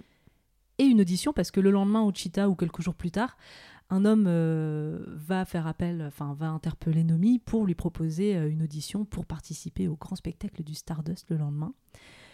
Et quelle audition Quelle audition, Alice Est-ce que tu veux nous en dire un petit peu plus sur cette audition où, là, pour le coup, on voit plein de paires de boobs différentes? Ah ouais, bah, un père de boucle, bah, ça se passe pas très bien pour Nomi. En fait, Euh, elle se fait encore une fois. euh, Alors, si mes souvenirs sont bons, elle arrive jusqu'à la fin, je crois, de l'audition. Il reste plus que deux personnes. On va encore une fois lui, lui sous-entendre quelque chose qui va la rendre totalement. euh, C'est ses seins. euh, ouais, voilà, c'est ça. Que ses seins, en fait, sont pas assez euh, durs, c'est ça c'est. Il faut, il faut qu'elle qu'elle mette du. euh, Des glaçons. des glaçons sur ses, sur ses seins. Et ça va la rendre dingue en fait. Et Mm. elle va partir en furie comme elle le fait très souvent. Euh, parce que, encore une fois, c'est quelqu'un qui, est, qui exprime très fort ses émotions et tout. Et moi, c'est ce que j'apprécie dans ce personnage. Et, euh, et c'est encore une fois se soumettre à la volonté de quelqu'un. Je pense que ça la. Ça, elle le supporte pas en fait. Elle veut faire, elle a sa vision artistique des choses, je pense aussi. Et euh, Carrément. Ouais. Et c'est vrai que ce producteur, euh, il s'appelle Tony, qu'on va ça. revoir plusieurs fois. Mm. Il est vraiment odieux et il le Ouais. dit. hein, il dit dès le début, euh, je vous préviens, je suis un enfoiré. ouais, voilà. Euh, et justement, cette scène qui est affreuse, où donc elles sont plus que trois à la fin, Mm. et il demande à toutes, parce que jusque-là, elles dansaient en habillées, et en fait, à- quand elles sont plus que trois, leur, il leur demande à chacune de retirer le haut, parce que bah, c'est un show topless, donc il faut voir les seins. Et tu sens là déjà qu'il y a un espèce de malaise, alors que d'habitude, le fait d'être nu ne choque pas Nomi, parce que Mhm. bah, elle est Mhm. nue tout le temps, euh, notamment au Cheetah, mais il y a un espèce de truc où bah, c'est elle qui l'a choisi, et là, c'est on lui demande, puis c'est un peu malsain, puis il est clairement bizarre et qui lui dit euh, et donc il lui dit oui euh, parce qu'il y a quand même un truc un peu harcèlement har- harcèlement sexuel où il lui dit qu'il est en train de bander pourquoi elle bande pas de la poitrine quoi en gros Mhm. et que du coup elle doit mettre elle doit mettre des glaçons pour ça mais c'est vraiment la, représentation du producteur euh, tout puissant euh, avec les meufs à sa botte et, euh, et qui abuse de son pouvoir Il n'y a pas aussi, euh, alors c'est un personnage, je ne sais plus son nom, mais qu'on voit de temps en temps, il y a une chorégraphe, une femme Oui. chorégraphe, qui est plutôt sympa. Je crois que c'est la première fois qu'elle apparaît. Mm. Elle n'est pas trop nommée euh, dans l'ensemble du film, même si elle est très présente. Et elle, tu vois qu'elle est plus professionnelle, qu'elle est plus dans l'écoute des danseuses. Elle va l'être aussi par la suite. Mais tu as vraiment ce producteur où bah, c'est euh, c'est une audition, faut la plus bonne qui danse bien. Et tu le vois, c'est euh, au début, elles sont 10, ils y non, non, non, non, non, hop, là, vous, vous dansez, hop, non, non, non, non, là, les seins, ça va possible, non. C'est une industrie, en fait. c'est Bah là où le oui. sens industrie. Mais aussi, Ouais, puis il abuse de aussi, son euh, pouvoir aussi. ouais, C'est-à-dire bah, c'est que ça. là, il se comporte pas comme un professionnel. C'est que tu sens derrière lui qu'il est bien content de travailler avec des filles qui ont les seins en l'air, quoi. Tandis que la chorégraphe, elle, elle est vraiment très pro. Mhm. Et elle, si elle va te demander à une fille euh, de se mettre seins nus, je pense qu'elle le, elles le feront euh, sans déjà parce que c'est une femme, mais aussi parce que il n'y a pas ce truc où lui, dans sa manière, l'écriture de son personnage à lui, tu sens vraiment qu'il est là bah, la mauvaise pour la thune, ouais. mais aussi parce qu'il est bien content de travailler euh, avec toutes ces belles filles euh, seins en l'air, tu vois. Mhm. C'est ça aussi qui fait la différence, je pense, euh, de, dans tout ça. Mais aussi, ce qu'il faut noter, c'est que bah, Crystal, euh, celle qui est un peu tout manigancée, on la voit et en fait, on voit qu'il y a cette volonté de Crystal bah, d'avoir fait passer exprès cette audition à Nomi, sachant ce Ouais. qui allait se passer, Mm. pour l'humilier. Elle vient exprès la voir. Donc, tu vois, c'est. C'est vraiment ce truc où on rentre dans un rapport de force bah, qui va se retourner un peu contre Crystal, malheureusement, vers la Mm. fin. Mais en tout cas, euh, bah, Nomi, euh, devinez quoi, est furieuse pour changer. Et du coup, euh, elle pète un câble. Elle va voir son copain euh, James, avec qui qu'elle a rencontré en boîte, qui Oui. l'a sorti de prison et tout ça, et qui lui dit Ma meuf, euh, ok, tu vaux beaucoup mieux que ça. Euh, moi, j'ai fait un, j'ai écrit une choré, j'ai écrit un show spécialement pour toi. J'ai trop envie de s'investir ensemble. Euh, Nomi a fait Ah, bah ça me touche, gna, gna, mais elle reçoit un appel, et cet appel, bah, c'est Tony qui l'appelle et euh, bah, qui lui dit Bah, franchement, meuf, t'es vraiment trop bien, euh, on te veut en danseuse au Stardust. Donc, Mm. félicitations. Grâce à son caractère, mine de rien, Nomi a réussi euh, tout de même à remporter l'audition et devient une showgirl au Stardust. Et pour revenir sur la scène où elle est avec James, il lui, donc il lui explique qu'il veut le faire, enfin il a créé une chorégraphie pour elle. Il y a une espèce de scène où il va lui apprendre la choré chez lui. Ah oui, c'est et où il va, elle va faire une, enfin voilà, ils vont s'entraîner euh, pour la chorégraphie et en fait ça va se terminer où elle va faire une danse un petit peu très lascive sur lui Ouais. Et où euh, bon clairement euh, ça, ça s'embrasse euh, goulûment et, euh, et ça va un petit peu plus loin donc euh, il lui il sort les seins de ses habits, il met la main dans son pantalon. Elle lui dit qu'elle a ses règles. Il dit non, je te crois pas. Et en fait, il va ressortir sa main plein de sang. Ouais. Enfin, j'ai trouvé ça assez pas mal parce que on est quand même en 95, on voit pas trop souvent ce genre de truc quand même, tu vois, de meufs qui ont leurs règles. Lui, il dit bah y a pas de problème, moi j'ai j'ai un- j'ai des serviettes, hein, c'est pas un problème. Puis elle dit bah non, en fait, on fera l'amour quand tu m'aimeras. Oui, Voilà. mais c'est touchant. Et c'est vraiment le pouvoir de Nomi qui est qui on dirait que c'est un, un peu une victime d'une certaine manière, mais au final, elle a quand même beaucoup le contrôle et dès qu'elle peut l'avoir, elle a le contrôle sur son corps et sur, euh, sur ce qu'elle veut dans la vie. Quoi. Mm. Et surtout qu'elle a raison, quand on va voir comment ça va virer avec James, on verra qu'elle a bien raison de, de poser des barrières, de poser des limites et euh, de pas se faire avoir par le premier beau parleur venu, même si elle est touchée. En fait, ce qui est très intéressant dans la relation de Nomi et James, c'est que James, il lui parle en tant qu'artiste et il la considère comme une artiste. Et tu as l'impression que c'est le premier, même si elle voulait être showgirl, dans le monde du showgirl, t'es pas considérée non plus comme une grosse artiste, t'es considérée comme une meuf bonne qui danse. ça, ouais. faut dire les choses. Mm. Là où James va apporter, comment dire, une vision plus artistique, une vision où il lui parle de jazz, il lui montre des pas de danse, il lui apprend des choses, il la voit pas simplement, enfin, on le pense tout du moins au début, il la voit pas simplement comme une meuf bonne euh, dans le Cheetah ou au Stardust qui danse topless. Et c'est vrai que c'est plutôt plaisant, mais que Nomi se laisse pas faire et c'est trop trop bien. Enfin, je, je trouve que les personnages sont très bien écrits, les relations sont très bien écrites entre les personnages et la relation de James Nomi, même si elle est très courte dans l'histoire finalement, bah elle, elle a tout son sens en Mm. fait dans cette grande industrie euh, qu'est la danse et les showgirls. Oui, et puis euh, James, euh, il fait partie encore euh, une fois de ce bas de l'échelle. En fait, il fait plein de petits boulots et Nomi, je tiens à préciser, à chaque fois, il a cause du fait que genre il se fait virer de ses petits boulots.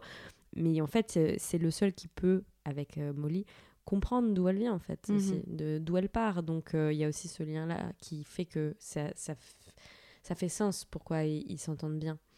Et euh, qu'est-ce que je veux dire par là Et que du coup, quand ils dansent ensemble, enfin quand elle lui fait le lap dance, quand il lui apprend ses petits pas de danse et tout, il y a ce côté, euh, bah, ils s'entendent bien, il n'y a pas ce système de domination ou quoi.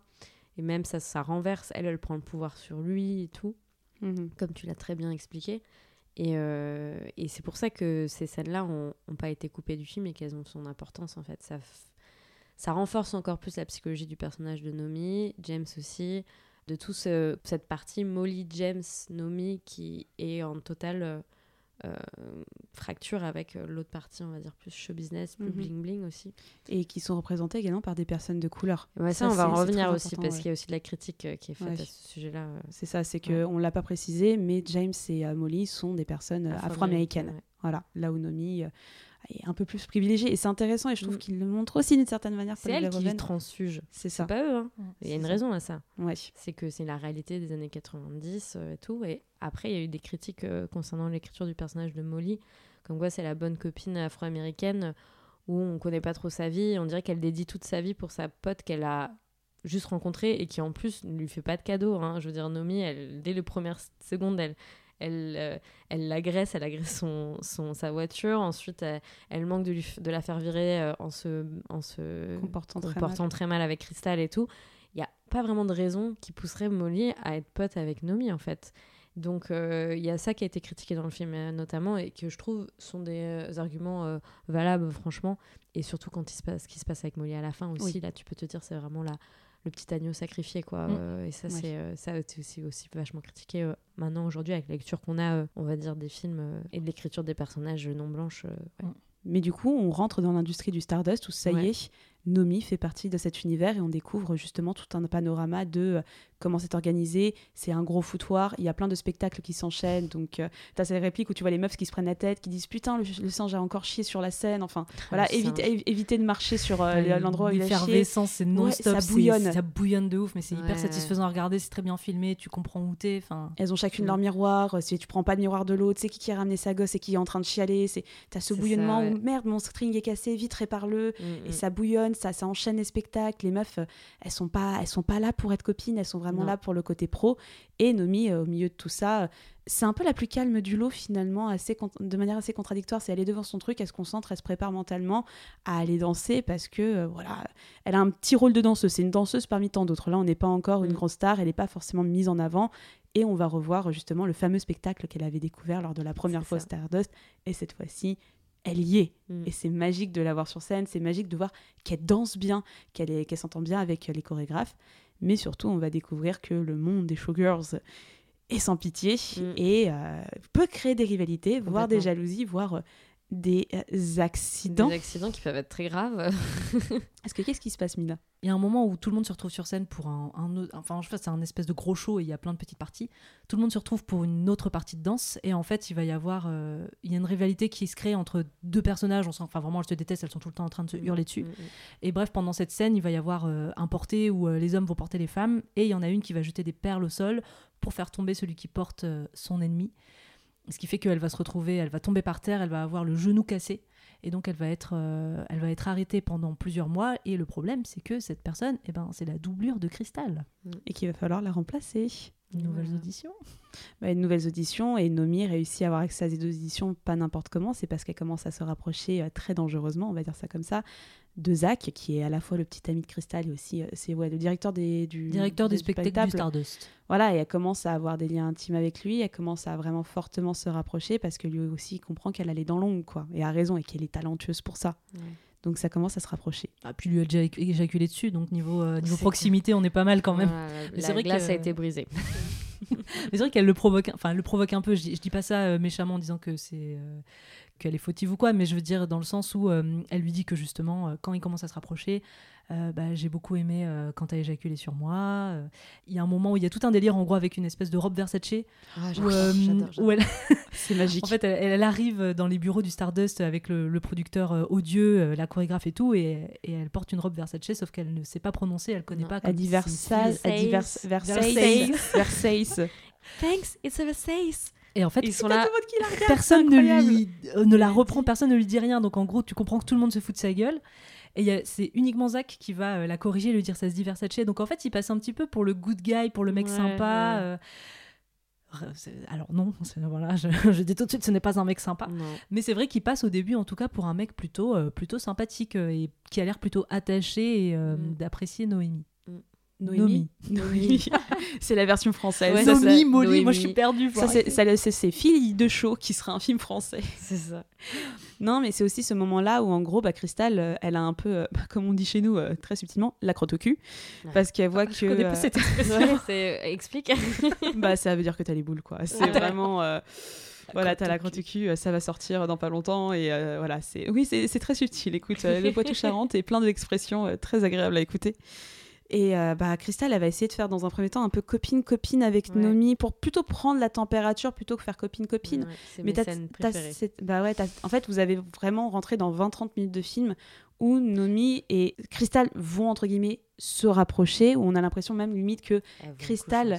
bah, pas Ouais. forcément- bah, dans un premier temps, que Crystal va un peu la prendre sous son aile. ça. Dans un deuxième temps, en fait, il va y avoir un entraînement de danse, une fameuse Ouais. entraînement de danse où elles vont euh, faire une petite chorégraphie ensemble qui est mais, euh, remplie de, de débordements sexuels où tu, elles vont se pécho, elles vont se bouffer à un moment. Enfin, c'est vraiment euh, très bien écrit dans le sens où tu vois directement que Crystal est fascinée par Nomi, que Nomi, comme tu dis, est plutôt dans cette fascination de c'est une femme qui a réussi, c'est- c'est elle que je veux Mm, être, oui, plus ça. que dans de l'amour où j'ai l'impression que Crystal, c'est plutôt. Euh, elle est obsédée pas seulement Ouais, sexuellement, c'est qu'elle tombe amoureuse Ouais, d'elle d'une que c'est certaine manière. qui est amoureuse de Oui. Nomi et Nomi qui est juste elle aimerait bien être à sa place quoi. C'est ça. Et qui sait pas faire non plus. Et tu Mm. vois, elle pourrait avoir accès. Je pense qu'en vrai, le film aurait pu tourner en mode bah, Nomi profite un peu de ça, profite entre guillemets de Cristal pour faire Mm. ça, mais elle a ses valeurs, elle est droite dans ses bottes, mais elle est un peu fascinée aussi par cette femme qui représente tout ce qu'elle a envie d'être. Ouais. Et vraiment, vous allez rentrer dans ces tensions, que ce soit au restaurant où euh, elles sont en train de bouffer, où tu as tout ce truc où. euh, T'as euh, Crystal qui lui dit Ah non, mais son, son sourire. T'as Crystal qui est au restaurant, euh, qui dit Vas-y, commande ce que tu veux? L'autre, elle dit Bah, on est censé manger que du riz et des légumineuses. Et t'as Crystal qui dit T'aimes vraiment ça? Qui insiste.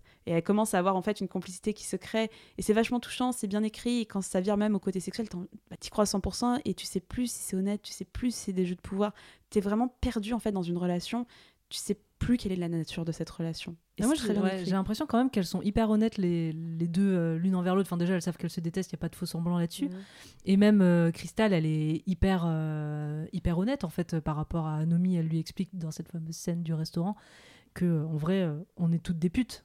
Et elle dit ça, c'est pas une insulte, c'est juste un fait. En fait, elles se mettent à nu pour satisfaire des hommes, pour que ça, pour que l'argent aille à qui À des hommes. Et en fait, euh, voilà, on encaisse le chèque et puis on, on est juste des, des putes.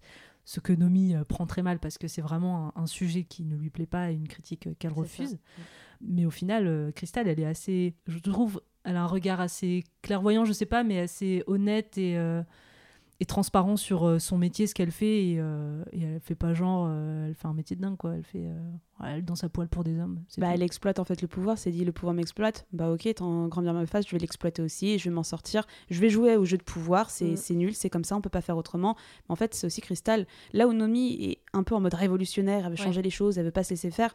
Crystal est plus dans cette approche de écoute, c'est comme ça, on est dans un monde d'hommes, on peut rien y faire. Donc maintenant, tu as deux choix. Soit tu vas te battre contre des gens qui gagneront toujours, soit tu vas exploiter ce pouvoir et t'essayes d'en tirer profit. Et peut-être même que tu arriveras à faire bouger les choses à ta manière quand tu auras assez de pouvoir. Et Surtout Et que Nomi joue le côté très révolutionnaire, mais au final, elle joue complètement le jeu aussi euh, des hommes euh, en étant, euh, en se rapprochant de Zach, en, montrant son corps pour, pour réussir. Alors parce qu'elle n'a pas le choix, mais, euh, mais elle joue complètement le jeu et au final, elle rentre complètement dans les cases. Ouais, ouais, c'est un moment qui encapsule vraiment euh, cette espèce de dilemme qu'on a toutes euh, à chaque fois dans notre vie, tu vois, euh, cette contradiction entre est-ce qu'on joue le jeu du patriarcat et on essaye, comme tu dis, de, De de prendre euh, tout ce qu'on peut prendre et euh, voilà, ou alors est-ce qu'on essaye d'aller vraiment de, de se retrousser les manches et, et de changer et de faire éclater le système de l'intérieur? Je pense qu'elles ont toutes les deux des objectifs très différents. Après, moi, je pense pas que l'objectif de Nomi, c'est forcément d'être révolutionnaire ou quoi. C'est juste qu'elle a, je pense qu'elle a juste une vision extrêmement naïve de ce que peut être le monde de, la danse. Et que là, elle se confronte à des choses auxquelles elle s'y attendait pas vraiment. Mais elle s'y attendait quand même. Je veux dire, elle, elle sait, c'est une fille euh, intelligente et tout. Mais juste, je pense que en fait, elle est assez déçue de ce qu'elle va voir. Et bah, euh, le fait de rencontrer Crystal, en fait, ça va, je pense, lui faire comprendre qu'elle va devoir prendre des choix compliqués, difficiles et même moralement euh, répréhensibles. Et euh, pour pouvoir arriver là où elle a envie d'aller, quoi. Mais il se passe que Nomi remporte l'audition pour devenir la, la doublure de oui. Et gros coup de pute, parce Mm. que Crystal dit c'est hors de question, je vous fais un procès si c'est elle, je ne veux pas cette doublure. Ça. Et du coup, Nomi perd cette offre. Elle n'a pas le choix, vu que Crystal, euh, c'est la queen. C'est c'est elle qui fait la pluie et le beau temps euh, au Stardust. Mm. Elle n'a pas le choix et Nomi euh, est dégoûtée. Bon, elle- Encore une fois, Nomi s'énerve. hein, Ça doit être au moins la 15e fois du film. Elle euh, hurle et elle se retourne. Ouais. bah, ça me fait du bien en fait de voir un personnage où tu vois tu vois beaucoup de films comme ça de, de personnages pas forcément que féminins mais de Mm. personnages qui en prennent plein la tronche et tout ça et qui, qui acceptent ça avec un Ouais. flegme où tu fais euh, bon tu, vois que c'est un film alors que là je vois quelqu'un Nomi quand elle s'énerve elle a raison de s'énerver et je pense qu'on serait tous peut-être pas autant agacés euh, Ouais. physiquement on va dire ça comme ça j'aurais pas tapé contre une voiture Non. mais elle a raison de s'énerver, elle perd une opportunité, elle pensait bien s'entendre avec Crystal pour finalement euh, s'en prendre plein la gueule et qu'on lui dise, euh, enfin voilà. Et on, on sent Mm. aussi que ça crée une insécurité du côté de Crystal. En fait, c'est ça qui va créer cette faille où tu fais, ok, Crystal n'est pas sécure et elle sait très Ouais, bien que Nomi peut la bouffer toute crue parce que elle a, elle a un, fi- enfin, elle a un feeling, elle a, Elle est elle plus a- jeune, euh, elle est, elle est Ouais. douée, elle est talentueuse, elle a de l'ambition, elle est prête Oui. à tout pour y arriver. Donc ouais, elle a, de quoi trembler quoi.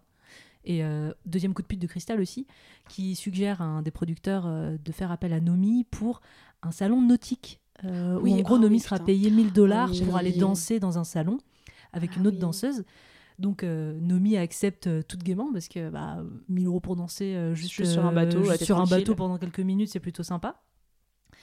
Et en fait, euh, elle va se rendre compte en étant sur place que euh, il y a un invité euh, qui est là, qui est, euh, qui est un financier, enfin quelqu'un qui finance le casino. Mhm. Et en fait, elles sont conviées euh, pour danser, mais aussi pour finir la soirée avec eux et en gros, euh, bah, coucher avec eux et conclure ouais. le deal euh, Mhm. ou je ne sais quoi.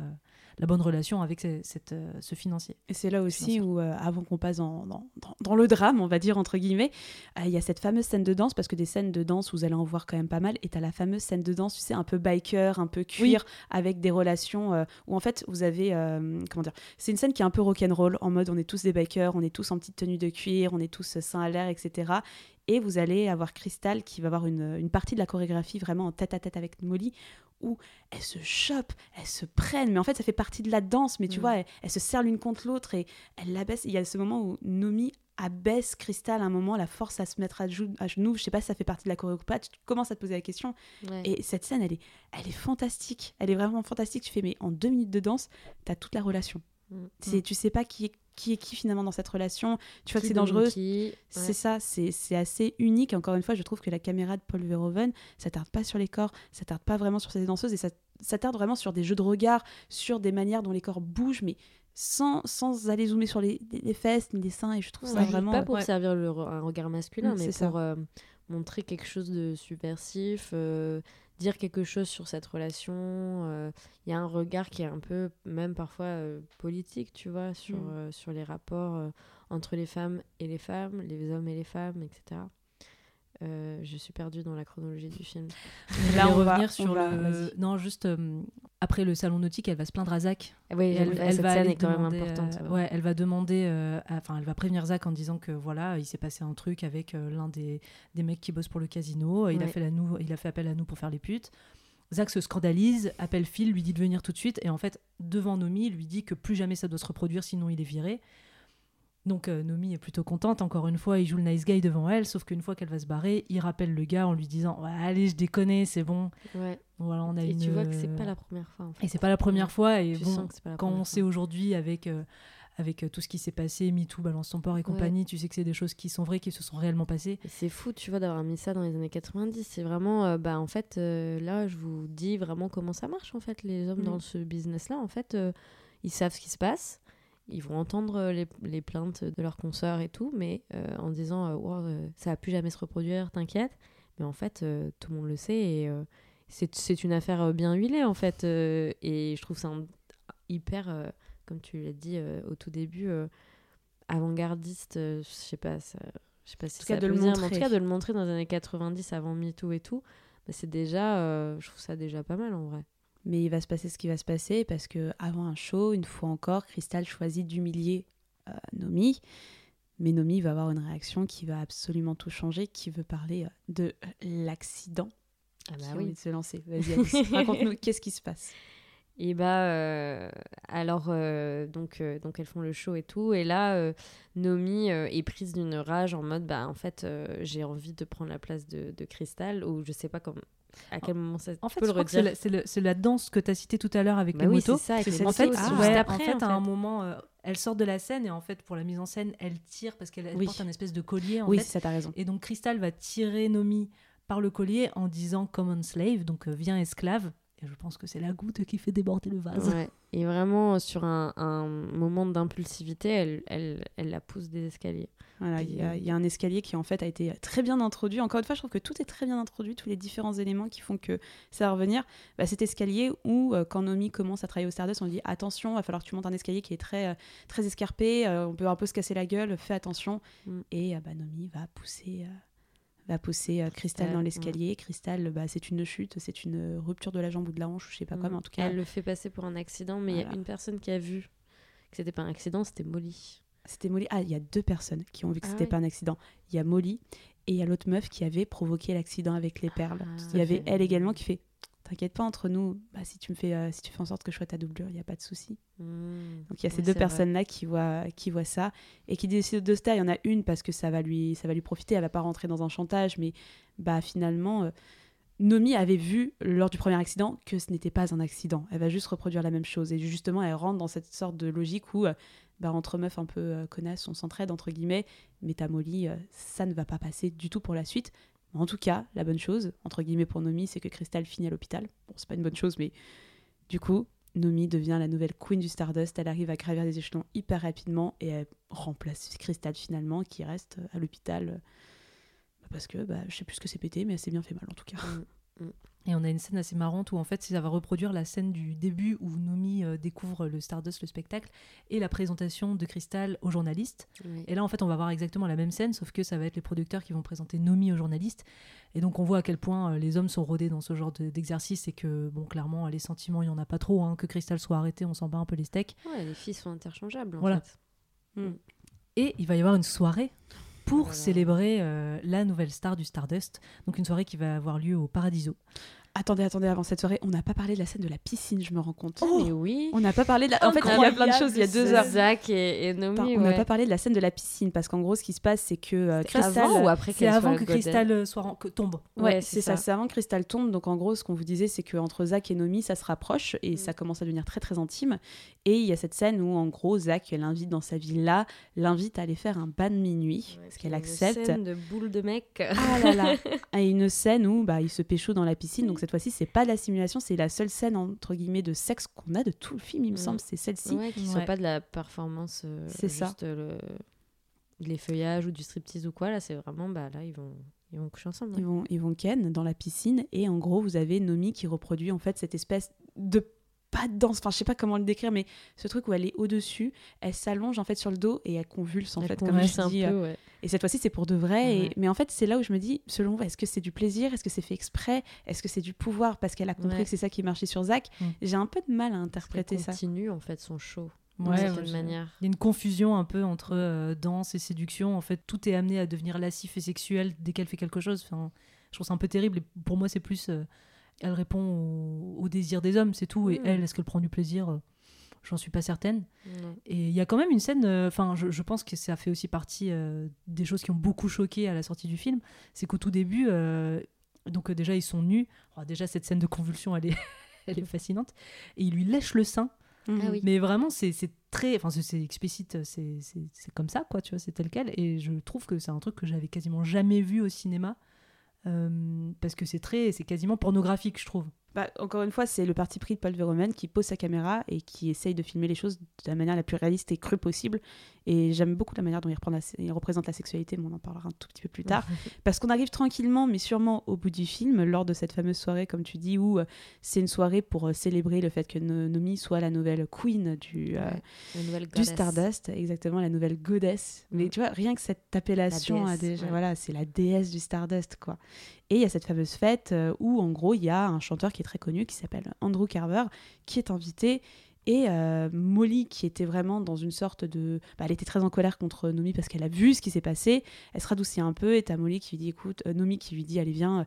En plus, il y a ton chanteur préféré qui sera là. Oui, c'est son chanteur Putain, préféré. C'est son chanteur Et préféré. pendant tout le film, tu as des petites scènes où, bah, déjà dans le caravane de Molly, il y a euh, Des une affiche ouais. du, du gars.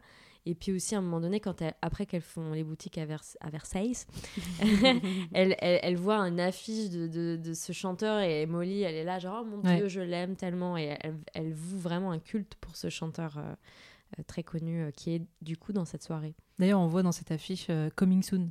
Ouais, c'est ça. Oui, il doit avoir Il un doit- show à Las Vegas, en fait, au Stardust. Je crois que c'est même au Stardust qu'il doit avoir une résidence. Une résidence, je trouvais plus le mot. Comme Britney, euh, Christina Aguilera et tout ça. C'est une résidence.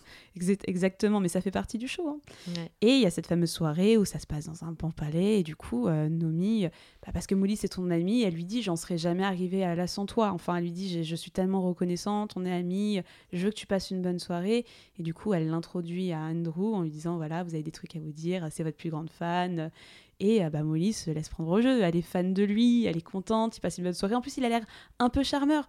Donc, tu vois, il y a vraiment cette première approche. Bah, il, lui, il fait quand même un, Ah ouais? un- Ah merde. Un move chelou. un move euh, chelou ouais. avec Ah, Nomi quand même. En Ouais. fait, euh, il Ah. dit bonjour à Nomi et euh, il lui dit. euh, Enfin, il lui met au cul. Ou en ouais, gros, en tout cas, il la euh, harcèle un peu sexuellement et euh, c'est un Ah peu oui, chelou. putain, t'as raison. Donc c'est là où tu dis. Elle, elle a poussé sa pote dans les bras du mec en sachant qu'il était chelou. lui avait Ouais, euh, putain, quand même dit. euh, donc c'est là encore une fois où tu peux remettre en question la relation de Nomi Ouais. et Molly, tu vois. C'est que. Ouais, c'est un peu, euh, c'est un peu limite, mais.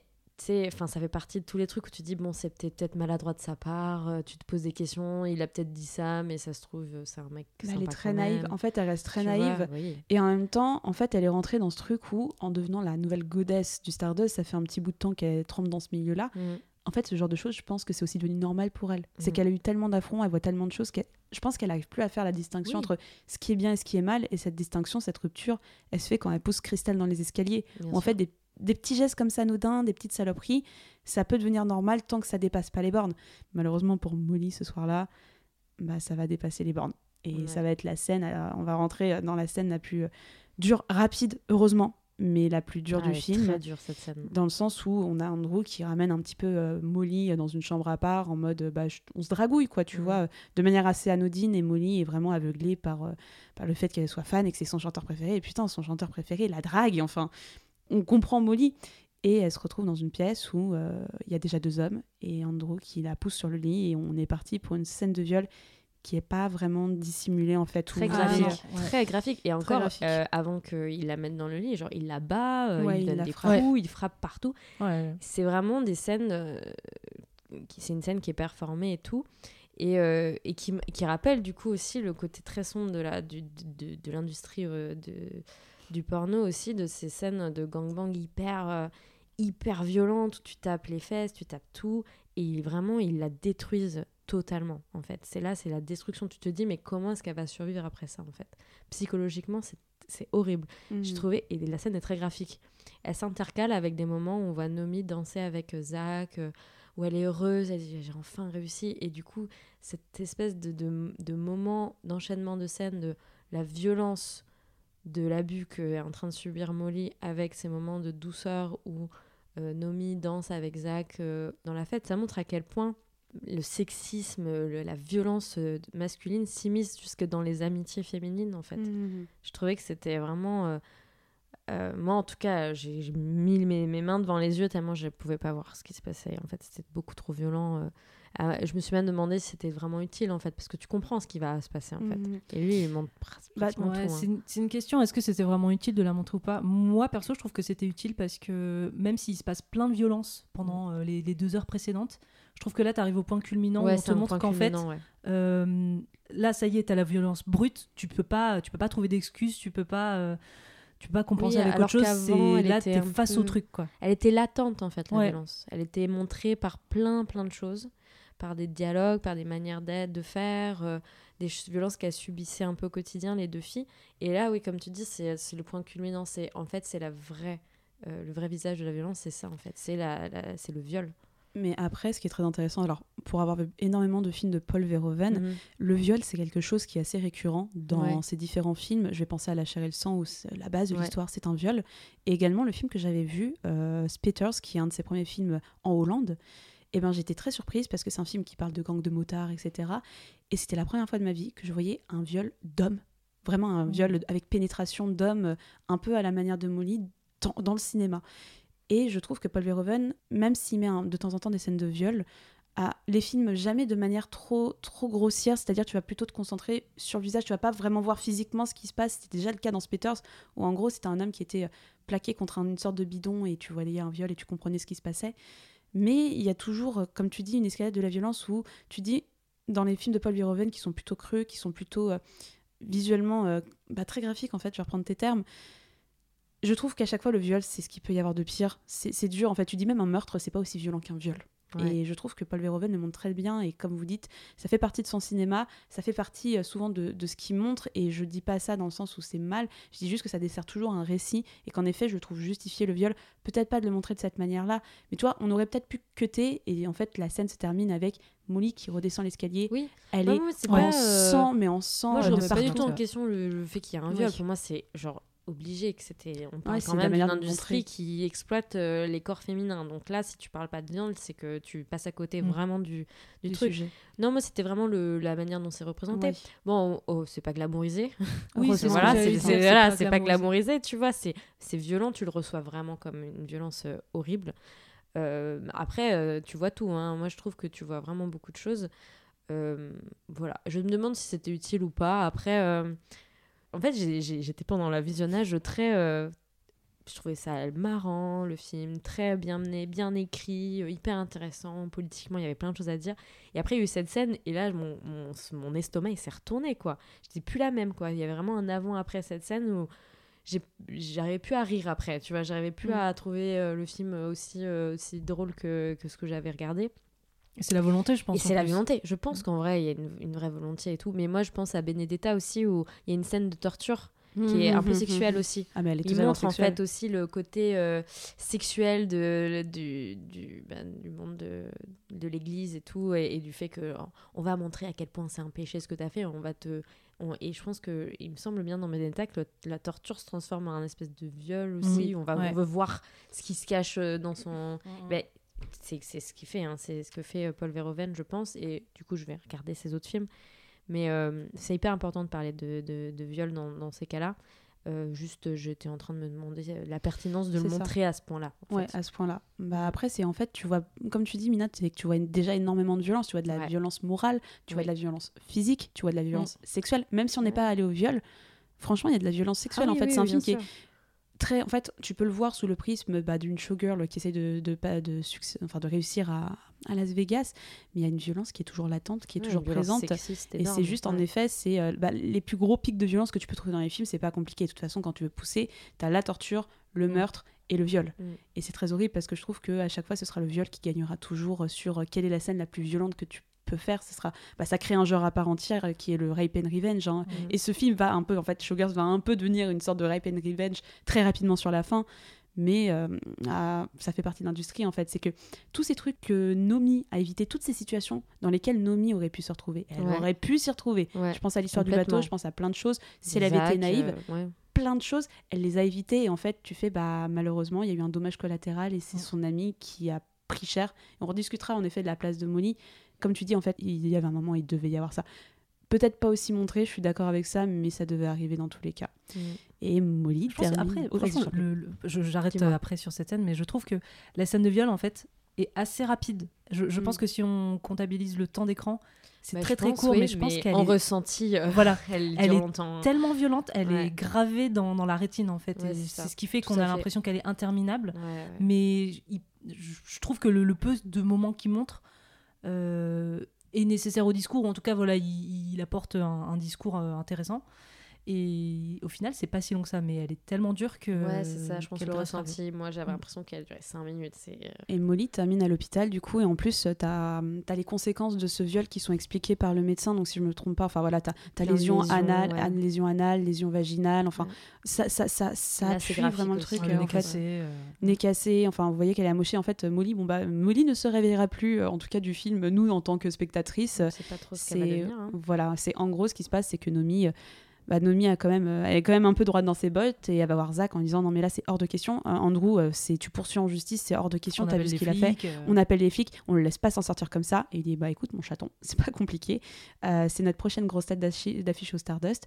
Il fait On- partie de l'équipe. Voilà, il fait partie. Voilà, il fait partie de l'équipe. Ouais. Euh, T'inquiète pas, il, euh, elle aura une petite dédomi- une- un petit dédommagement financier, euh, Molly. Et je crois qu'il lui propose combien? Il lui dit en plus. tic, tic, tic, De, de quoi ouvrir un petit magasin de fringues. Ouais, c'est ça, de voilà, pas. Elle va s'en sortir, t'inquiète, ta pote. Ouais, pote, il lui offre, euh. Pendant qu'elle verra Ouais, la tête d'Andrew sur toutes les affiches parce que ce sera Ouais, la voilà. grosse star pendant 4 ans de Las Vegas. Ouais. Donc euh, il lui propose une dénomina- une- un dédommagement euh, dans le sens où euh, bah voilà, on s'en fout quoi. C'est juste euh, sous-entendu, bah, on a l'habitude, il fait partie de l'équipe, c'est comme ça que ça marche et c'est comme ça, c'est ce qu'on avait pu voir. C'est juste que tout ce qu'on a, tout ce qu'on avait pu voir que Nomi a évité, bah ça arrive maintenant et bah ça la touche maintenant personnellement et il ouais. faut faire avec. Bah tu fais partie de l'équipe toi aussi, donc euh, au bout d'un moment tu fais avec. Mais il y a aussi un autre truc qui va pas, c'est que Nomi euh, s'énerve vraiment très très très violemment. Et euh, Zach va la faire euh, redescendre, entre guillemets, parce qu'il a fait des recherches sur Nomi. Oui, parce que jusque-là, en fait, on sait pas trop quel est le passé de Nomi. Pareil, pour euh, participer au Stardust, elle devait remplir des papiers type numéro de sécu social. Et en fait, elle a jamais donné ses infos, elle a toujours tourné un petit peu autour et esquivé la chose. Sauf que Zach a fait des recherches et euh, sait qui est Nomi. Donc, Nomi s'appelle en vrai Pauline Castello. Elle a déjà arrêté. Sa mère a été tuée par son père. Son père s'est suicidé. Elle a été arrêtée de nombreuses fois pour racolage, pour euh, usage et possession de drogue, pour violence. Agression à main armée également. Agression à main armée. Donc on voit que c'est quelqu'un qui, a un passé très sombre. Et c'est là aussi que prend tout le sens de euh, toutes les insultes qu'elle a pu recevoir sur euh, mais tu t'es une pute, mais en fait Uchita tu fais ta pute. En fait c'est un truc qu'elle supporte pas parce que pour survivre elle a dû passer Mhm. toute son- sa jeunesse, quasiment son enfance on dirait, à devoir se faire payer pour, euh, pour faire l'amour à des hommes. Donc c'est là que ça prend aussi un petit peu tout son sens et euh, Zach la met un peu en face euh, de tout ça. Bah, il lui dit bah écoute, c'est pas compliqué, on balance pas, on balance pas Andrew parce que bah sinon je te balance toi. Tu tombes, il tombe aussi, il tombe, tu tombes. Donc euh, voilà. Elle peut rien faire, elle est coincée. Et mais Nomi n'est pas Nomi si elle ne se laisse pas faire. Donc euh, Nomi décide de prendre ses propres armes entre guillemets. Et je trouve que ça change aussi euh, toute la vision que tu as du personnage de Nomi. Où tu fais putain, elle peut être dangereuse en fait quand t'entends ça. Et ça va se prouver sur la Oui, fin du film où elle va décider de venger Molly. Elle a compris que Andrew avait un petit kiff sur elle et tout ça, donc Ouais. il- elle lui propose une entrevue en privé dans sa chambre où elle vient tout apprêter en léopard, si je me trompe pas dans Ah mes ouais. souvenirs. Elle est tellement belle où tu la vois avec une grande tresse, enfin les cheveux vraiment plaqués avec une énorme tresse. Voilà, tu sais pas trop ce qui va se passer et elle va dans la euh, chambre. euh, À la Kill Bill, un Ah peu. ouais. euh, on, est, on est un peu sur du Tarantino euh, à ce un petit peu. ouais. Et elle va dans la chambre et en fait, elle m'arrave la gueule d'Andrew. marave la gueule. Moi, j'aurais Ah aimé ouais. qu'elle le tue, mais bon, après, c'est. C'est un autre film, ça, je pense. Euh, euh, je pense. Bah, ça aurait pu, euh, vu tout ce qu'on disait, tu fais le mec s'en sort. Enfin, je sais pas, elle, le- elle le frappe beaucoup. Je sais pas si on Elle voit dans quel état. pas mal, Ouais, avec un- ses c'est un talons, truc quand un peu kung-fu, tu vois. Lui, à lui... On est un peu sur une Oui, chorégraphie à la kung-fu, tu vois, euh, où elle le frappe, euh, elle, le, elle le met à terre totalement et. Voilà quoi. Et Ouais. après, elle se, ba- elle se barre. Et j'adore parce que du euh, coup, t'as les deux gardes du corps qui sont là et qui ont Alors, bien un compris ce qui se passe. ouais. et elle, elle fait ouais, elle fait, bon, euh, il est en train de de dormir. faire une petite sieste. Et elle se Elle barre s'en comme va comme, elle s'en va comme une queen. Ouais, c'est C'est assez drôle et tout, mais encore une fois, euh, je trouve comparé à, à la violence que a subi Molly, je trouve que c'est un peu. pas Elle a le bon rôle, quoi, entre. Elle a le bon rôle, Mm. encore une fois, hein, mais c'est ouais, l'écriture du personnage de Molly. Et... Mais ouais. Et là, elle va dire au revoir à Molly à l'hôpital. Parce qu'elle peut pas rester. Partir. Oui, elle, peut, pas rester. voilà. Elle sait très bien que Andrew, bah, il est pas con, Mm. elle l'a pas tué, donc il va Mhm. parler, il va se rendre compte que bah, elle m'a ravé la gueule d'une des plus grosses stars du, du Stardust, elle pourra pas rester. Zach, c'est un pourri. Je pense qu'en fait, tout ça, ça a été, comme tu dis, la goutte de trop. Ouais. Qu'elle s'est rendue compte, en fait, bah, ça va se vérifier avec la toute fin du film, qu'elle peut avoir du pouvoir et qu'elle peut peut-être avoir du pouvoir ailleurs, entre Mhm. guillemets. Mais que du coup, elle va décider d'aller faire ses adieux, en effet, à Molly. euh, Et à Crystal, qui est dans le même hôpital. Ouais. Moment que j'ai trouvé fabuleux. où en fait, il va y avoir une discussion assez honnête, assez touchante quand même entre les deux personnes. Où Crystal, euh, enfin, en gros, Molly va s'excuser de l'avoir fait tomber Ouais, dans les escaliers. Et Crystal lui dit, bah, à ton avis, euh, comment je suis arrivée euh, Ouais, voilà, à avoir ce rôle-là. Il y a toujours, ouais, c'est ça. Il y a toujours quelqu'un de plus jeune et, et Ouais. d'ambitieux qui descend les escaliers dans ton Et dos. je crois que même elle la remercie parce qu'elle Oui. a un peu l'impression d'être emprisonnée dans ce rôle et elle dit, Mais en fait tu m'as fait une bonne fleur là c'est bon en fait j'ai terminé arrête. Elle j'arrête arrête sa Ouais. carrière, euh, elle, veut, elle veut plus. euh, Enfin voilà, elle pardonne à Nomi, Mm. elle veut s'arrêter et les deux femmes s'embrassent, se quittent sur un Mm. baiser de cinéma. Il est beau ce baiser de cinéma. Il est Et, vraiment et beau. quand elle lui dit au revoir, elle a vraiment. Mol- euh, Crystal a vraiment les larmes aux yeux. Mm. Genre, elle a vraiment Bah, les je yeux pense que Crystal elle est vraiment amoureuse de Oui, Nomi en vrai je hein. pense. on va pas se mentir Nomi, non, mais Crystal, elle est Crystal, je amoureuse. pense ouais. qu'elle est amoureuse de Nomi ouais. Et le film se termine sur euh, Nomi qui décide de s'en aller et qui repart faire de l'autostop sur Ouais. l'autoroute avec sa petite valise euh, Ouais. et qui retombe, euh, bah, c'est très drôle la fin, Jeff. sur Jeff, sur Jeff également, euh, qui la se- reconnaît qui pas la reconnaît pas. et qui lui dit tu te souviens de moi? Et du coup vous avez cette scène où euh, la voiture roule elle zigzague un peu sous-entendu Molly lui enfin Nomi lui, lui ramasse un peu la gueule Ouais. et le film s'arrête sur ce panneau avec Nomi qui est en énorme Ah, enfin euh, Nomi Malone is a goddess Ouais. Et direction enfin voilà et on voit des panneaux direction Los Angeles euh, Ouais. pour que Nomi euh, aille vivre de nouvelles aventures Petite pause de deux minutes. Si tu es toujours là, ça veut dire que ce contenu te plaît. Alors si tu veux soutenir le n'importe Q, n'hésite pas à faire un tour sur notre Patreon. Le premier palier commence à 2,50€ et va jusqu'à 10€. Tu as le droit à plusieurs contreparties, comme par exemple une newsletter mensuelle incroyable, des cartes postales de qualité ou la participation à une super loterie extraordinaire. Alors si tu veux nous soutenir sur Patreon, le lien est dans la bio. Retour à l'épisode. Et on va passer sur la deuxième partie de l'émission avec en tout premier, on va revenir sur les conditions de production, de tournage, de réception du film. Mina, est-ce que tu veux nous en dire un petit peu plus sur la jeunesse de Showgirls? Bien, le projet est né euh, juste après Basic Instinct, donc c'était vraiment l'énorme succès de Paul Verhoeven aux États-Unis. Euh, il a été écrit par le même scénariste qui est Joe Esteras.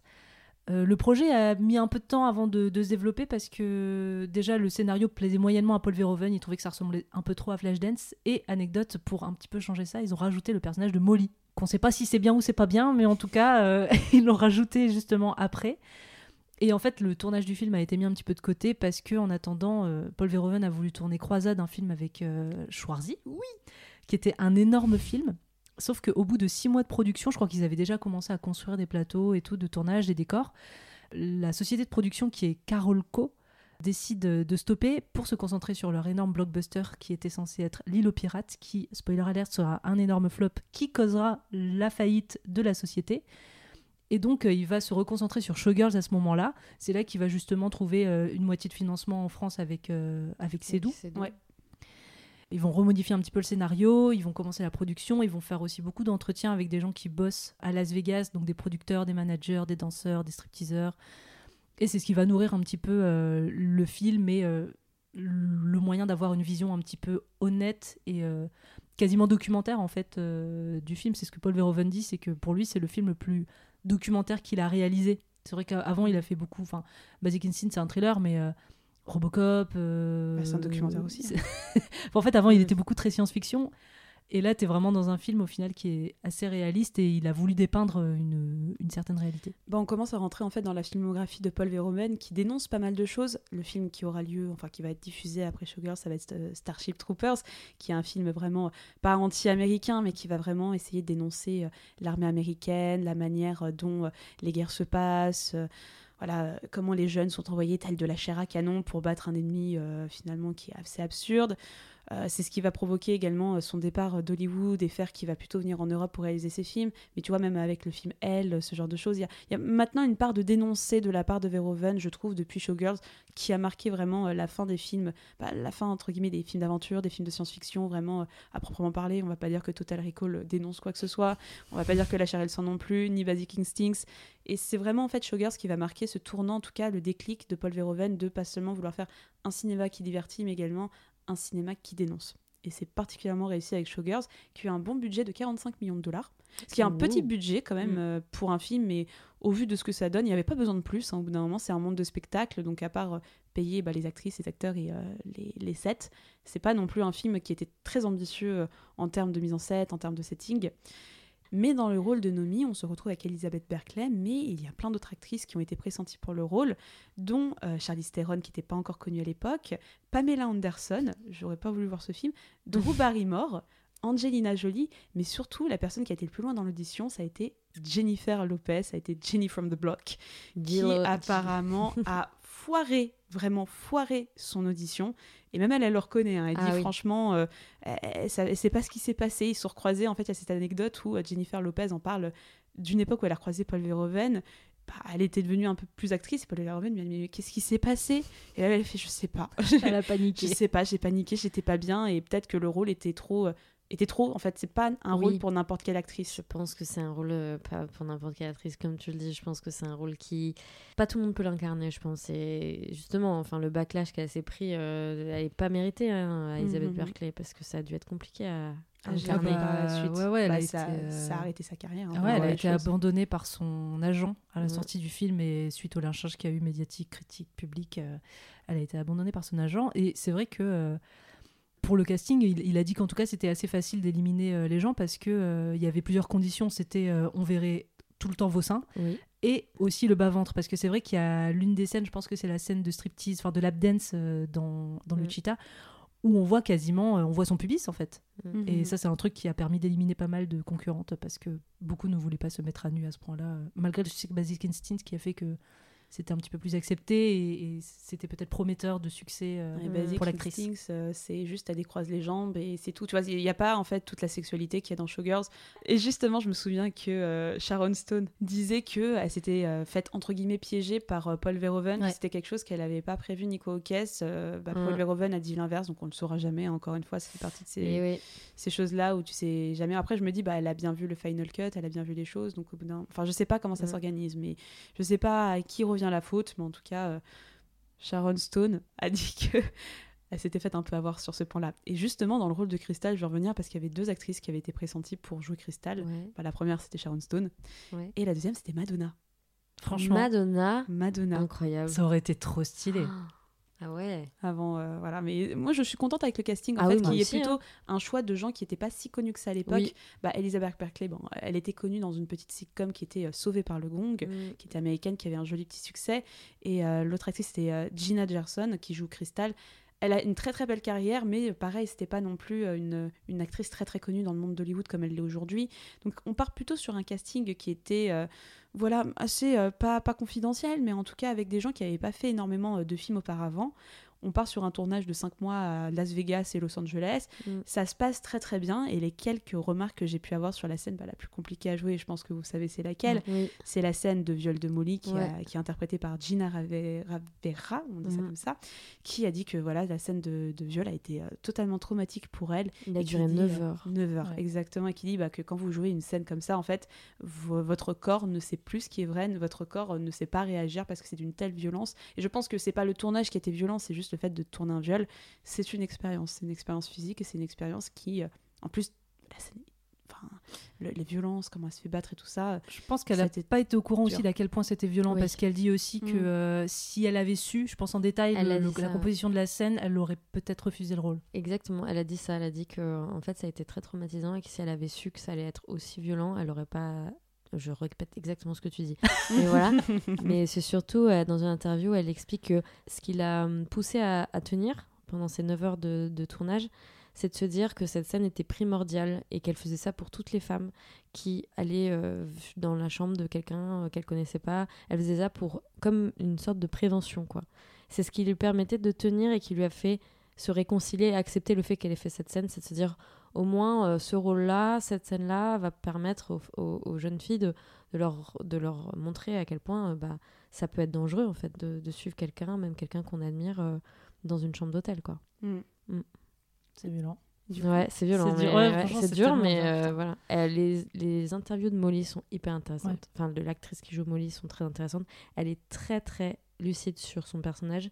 Elle est très lucide aussi sur le côté un peu euh, problématique, l'écriture de son personnage racisé en fait. Elle en parle pas mal euh, Mhm. de ça, donc ça je vous le conseille. Et pour revenir sur la partie, parce qu'on va bientôt parler de la réception, et juste justement par rapport à le casting et justement le jeu d'acteur d'Elizabeth Berkley qui sera pas mal décrié, euh, ça fait rebond avec euh, la direction voulue de Paul Oui. Verhoeven qui avait un mot d'ordre, c'était hyperbole, il le répète dans toutes ses interviews. Oui, hyperbolic, hyperbolic. it's not camp, it's hyperbolic. C'est vraiment un jeu d'acteur, et au-delà du jeu d'acteur, même des costumes, le Mm. son, la musique, tout soit over the top, Ouais. tout soit exagéré et démesuré, parce que pour lui c'est ça Las Vegas, et en tout cas c'est comme ça qu'il a dirigé ses acteurs et ses actrices. Et euh, bah, Elizabeth Berkley a parfaitement bien joué euh, le rôle. Bah oui, ah, totalement. Bah, c'est Paul Verhoeven en plus euh, est aussi dévasté. En tout cas, je l'ai lu souvent en interview. Bah, il est dévasté par la tournure des choses pour Elisabeth Berkeley. C'est que lui, ça a été compliqué, mais Elisabeth, bah, ça a mis un terme à sa carrière en fait. Alors que lui, il a continué à faire des films. Ouais. Bah ouais, bah, les femmes, les hommes. Je sais pas si bah tu oui. sais, on, in a society. Oh là là. non, mais oui, bien sûr. Mais euh, ouais, ça, c'est vraiment le, le côté, euh, je trouve, ironique. C'est que euh, on est sur un film qui dénonce un peu ça. Et qui, bah, au final, euh, parce qu'il a reçu euh, tant de critiques négatives, ça, ça fait imploser la, la, la- la carrière de l'actrice. Et je trouve que c'est vraiment ironique quand, quand on pense à, à Showgirl et ce que ce film essaie de dénoncer et tout, quand même. Si, euh, totalement. Amen. J'ai plus rien à dire tellement c'est. Bah, non, non, mais si, c'est vrai, ouais. Mais c'est Ouais. trop, c'est pour ça que je dis qu'il est avant-gardiste, pas forcément dans son récit et dans sa manière de faire les choses, mais c'est de montrer ce genre de choses. C'est trop tôt. Je pense que Showgirls sort aujourd'hui. Ah, mais c'est un carton. C'est Mm. tout le monde va te dire, euh, va voir Showgirls, euh, c'est d'utilité publique dans l'ère MeToo, etc. Si Showgirls sortait euh, 20 ans plus tard, le film aurait eu un beau succès, le film aurait remporté des prix.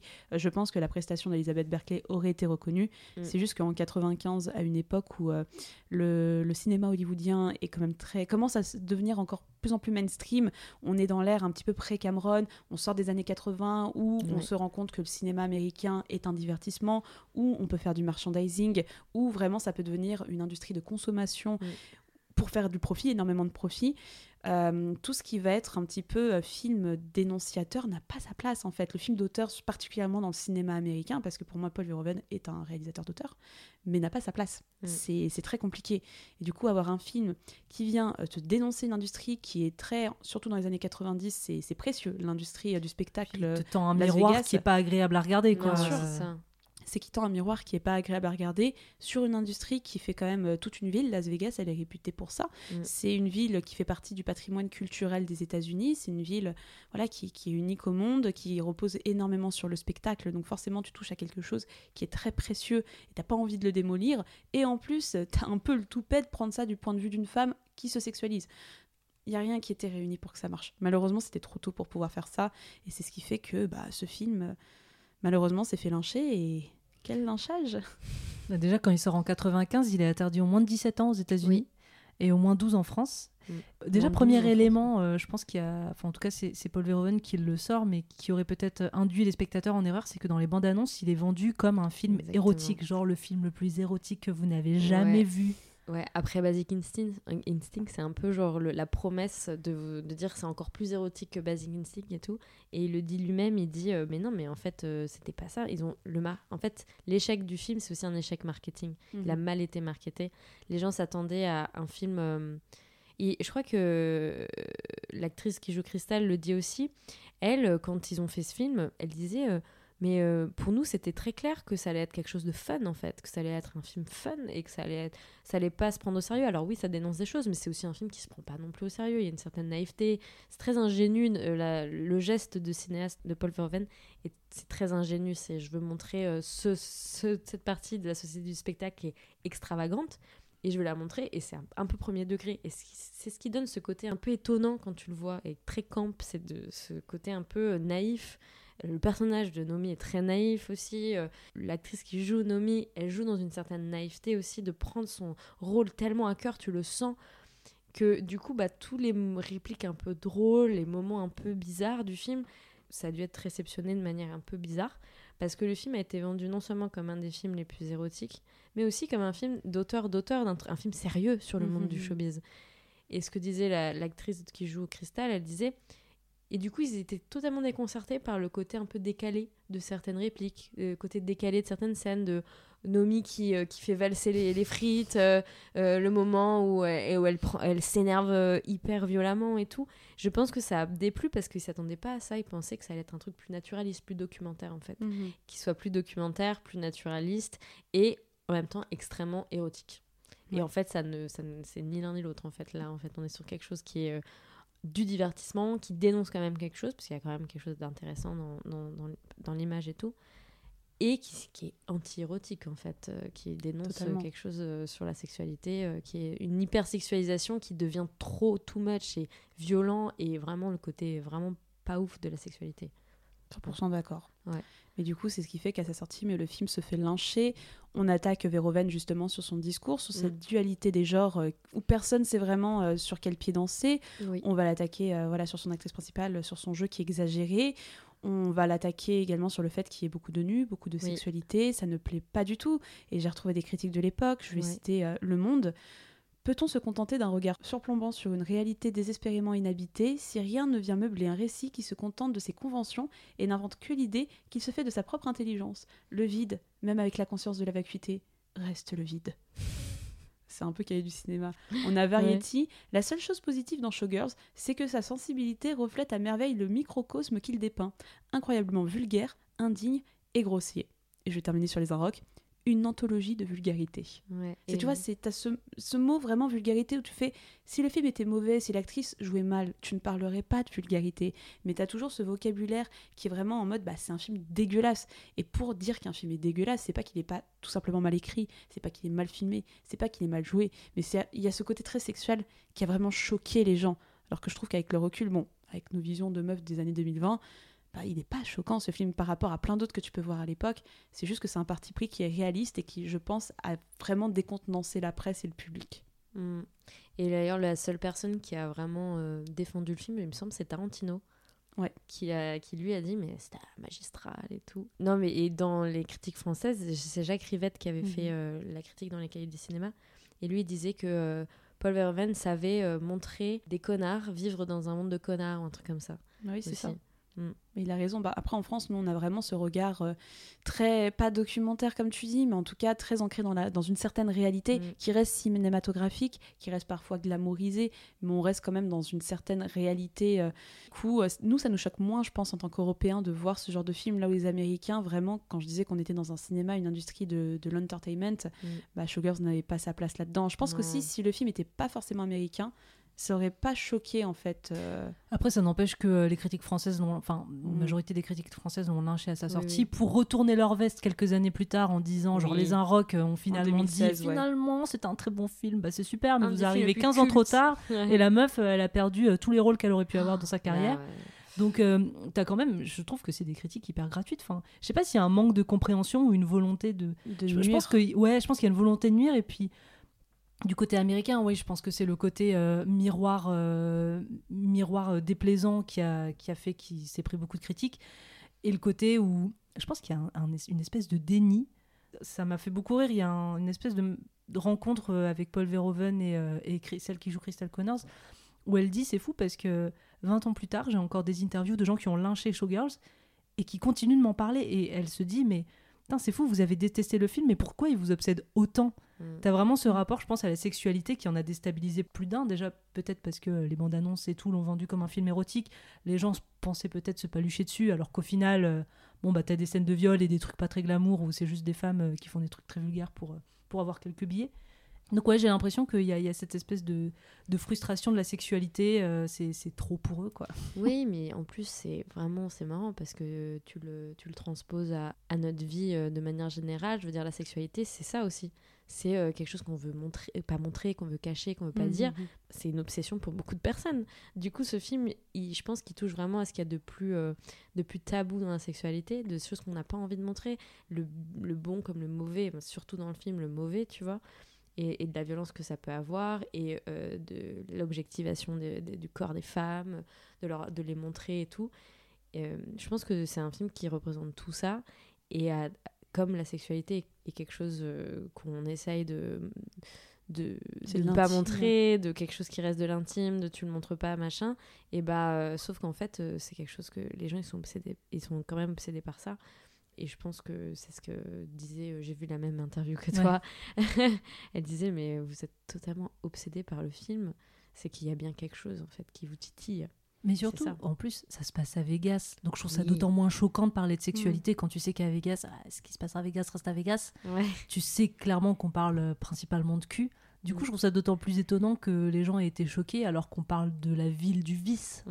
Ouais, mais aux États-Unis, encore une fois, on a ce puritanisme, on ne montre pas ça au cinéma, et je pense que la raison pour laquelle ça a été très mal reçu en France, c'est qu'on parle d'une industrie qu'on ne connaît pas, qui n'existe pas en France. La seule industrie qui pourrait s'en rapprocher, enfin, tu vois, l'industrie du divertissement telle qu'on voit à Las Vegas, il n'existe pas en France, peut-être à part les revues du Crazy Horse et du Moulin Rouge. Le Mhm. Moulin Rouge, on va tourner ça sous le prisme de du cancan, la culture, ça reste quand même artistique. Le Crazy Horse également, quand tu vois qu'il y a des grosses, euh, il y a des grosses restas, bon, une grosse resta, il y a Ariel Dombal par exemple qui a mené une revue. Enfin, tu vois, c'est, on reste quand même Grosse dans. resta, on a, on a deux revues qui peuvent être un peu interprétées comme de l'érotique, mais on va rester sur de la danse, on va Mhm. rester sur quelque chose de très artistique, voire de culturel avec le cancan et le moulin rouge, mais on n'a pas cette notion entre guillemets vraiment d'industrie du spectacle débordante de sexualité, de vice. On ne l'a pas du tout en France. Et je pense que les critiques qui ont écrit ça dans les années 90, bah, ils la connaissaient pas. Je pense qu'on n'avait pas Internet, on n'avait pas le porno sur les Internets, Oui, on n'avait pas ça. tout ça. Moi, je pense que c'est une méconnaissance où ils se sont dit qu'est-ce que c'est que ce film qui nous crache une vulgarité, une sexualité débordante dans une ville euh, complètement dégueulasse? Et Mm. je pense qu'ils ne connaissaient pas. Je pense honnêtement qu'il y a un petit peu d'ignorance de cet univers et de cette culture. Et c'est pas notre culture française. Et quand je vois justement les critiques euh, cinémato enfin, cinématographiques euh, français de cette année-là, bah, ça se brossait beaucoup la nouille sur euh, qu'est-ce que le cinéma, qu'est-ce que notre univers. Et euh, on n'avait pas une ouverture au monde et aux autres cultures telle qu'on l'a aujourd'hui. Et je pense Mm. que ça a été un gros frein à l'époque. Mais au niveau de la réception du film, eh ben, écoutez, il a eu des récompenses. Faut dire ce qu'il Oui. est. Il a été récompensé. Il a Oui. été récompensé aux Radio Awards. Donc les Radio Awards, c'est un peu l'inverse des Oscars. C'est un peu le contre-pied. où On récompense les pires films qui ont eu lieu dans l'année. Elle existe toujours cette cérémonie aujourd'hui. Et Showgirls a écopé de pas moins de 13 nominations aux Razzie. Et il a remporté pire film, pire scénario, pire actrice, pire révélation féminine, pire couple au cinéma, pire BO et pire réalisateur, sachant que Paul Verhoeven a fait le grand geste. Et franchement, j'aime beaucoup cet homme pour ça. Il est venu récupérer son prix en main propre, ce qui arrive quasiment jamais au Red Ouais. Award. Il a fait son petit discours en disant Bon, écoutez, euh, j'étais déjà euh, subversif quand j'étais en Europe, bon, je suis subversif quand je suis aux États-Unis. Qu'est-ce que vous voulez que je vous dise? Mhm. Et je trouve qu'il a eu un recul euh, assez incroyable. Et sachant qu'il y a eu un acharnement, et c'est là où je vais reprendre le mot nuisance et acharnement, sachant que la cérémonie des Red Awards elle a eu lieu en 95, et il y a eu une cérémonie spéciale des Red en 2000 pour un petit peu regarder tout ce qui s'était fait avant les années 2000. Et Showgirls remporte le titre de pire film de la décennie, sachant qu'Elizabeth Berkley avait été nominée en pire actrice du siècle et pire révélation de la décennie. Du a- siècle. Du Oh. siècle.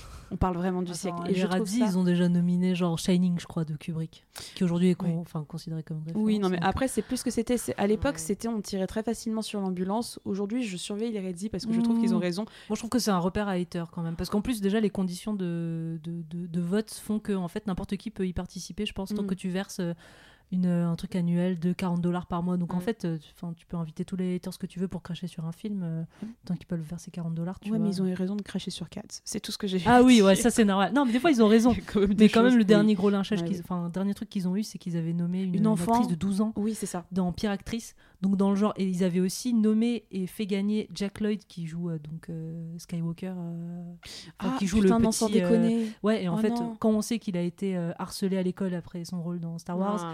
qu'en plus il a, il a remporté ce prix. Ouais, moi j'ai vraiment du mal avec les Reddy, mais pareil, enfin moi ça me, ça me faisait rire et je trouvais ça plutôt marrant, surtout qu'il y avait des catégories plutôt rigolotes. Mais maintenant je trouve qu'ils sont un petit peu à côté de la plaque.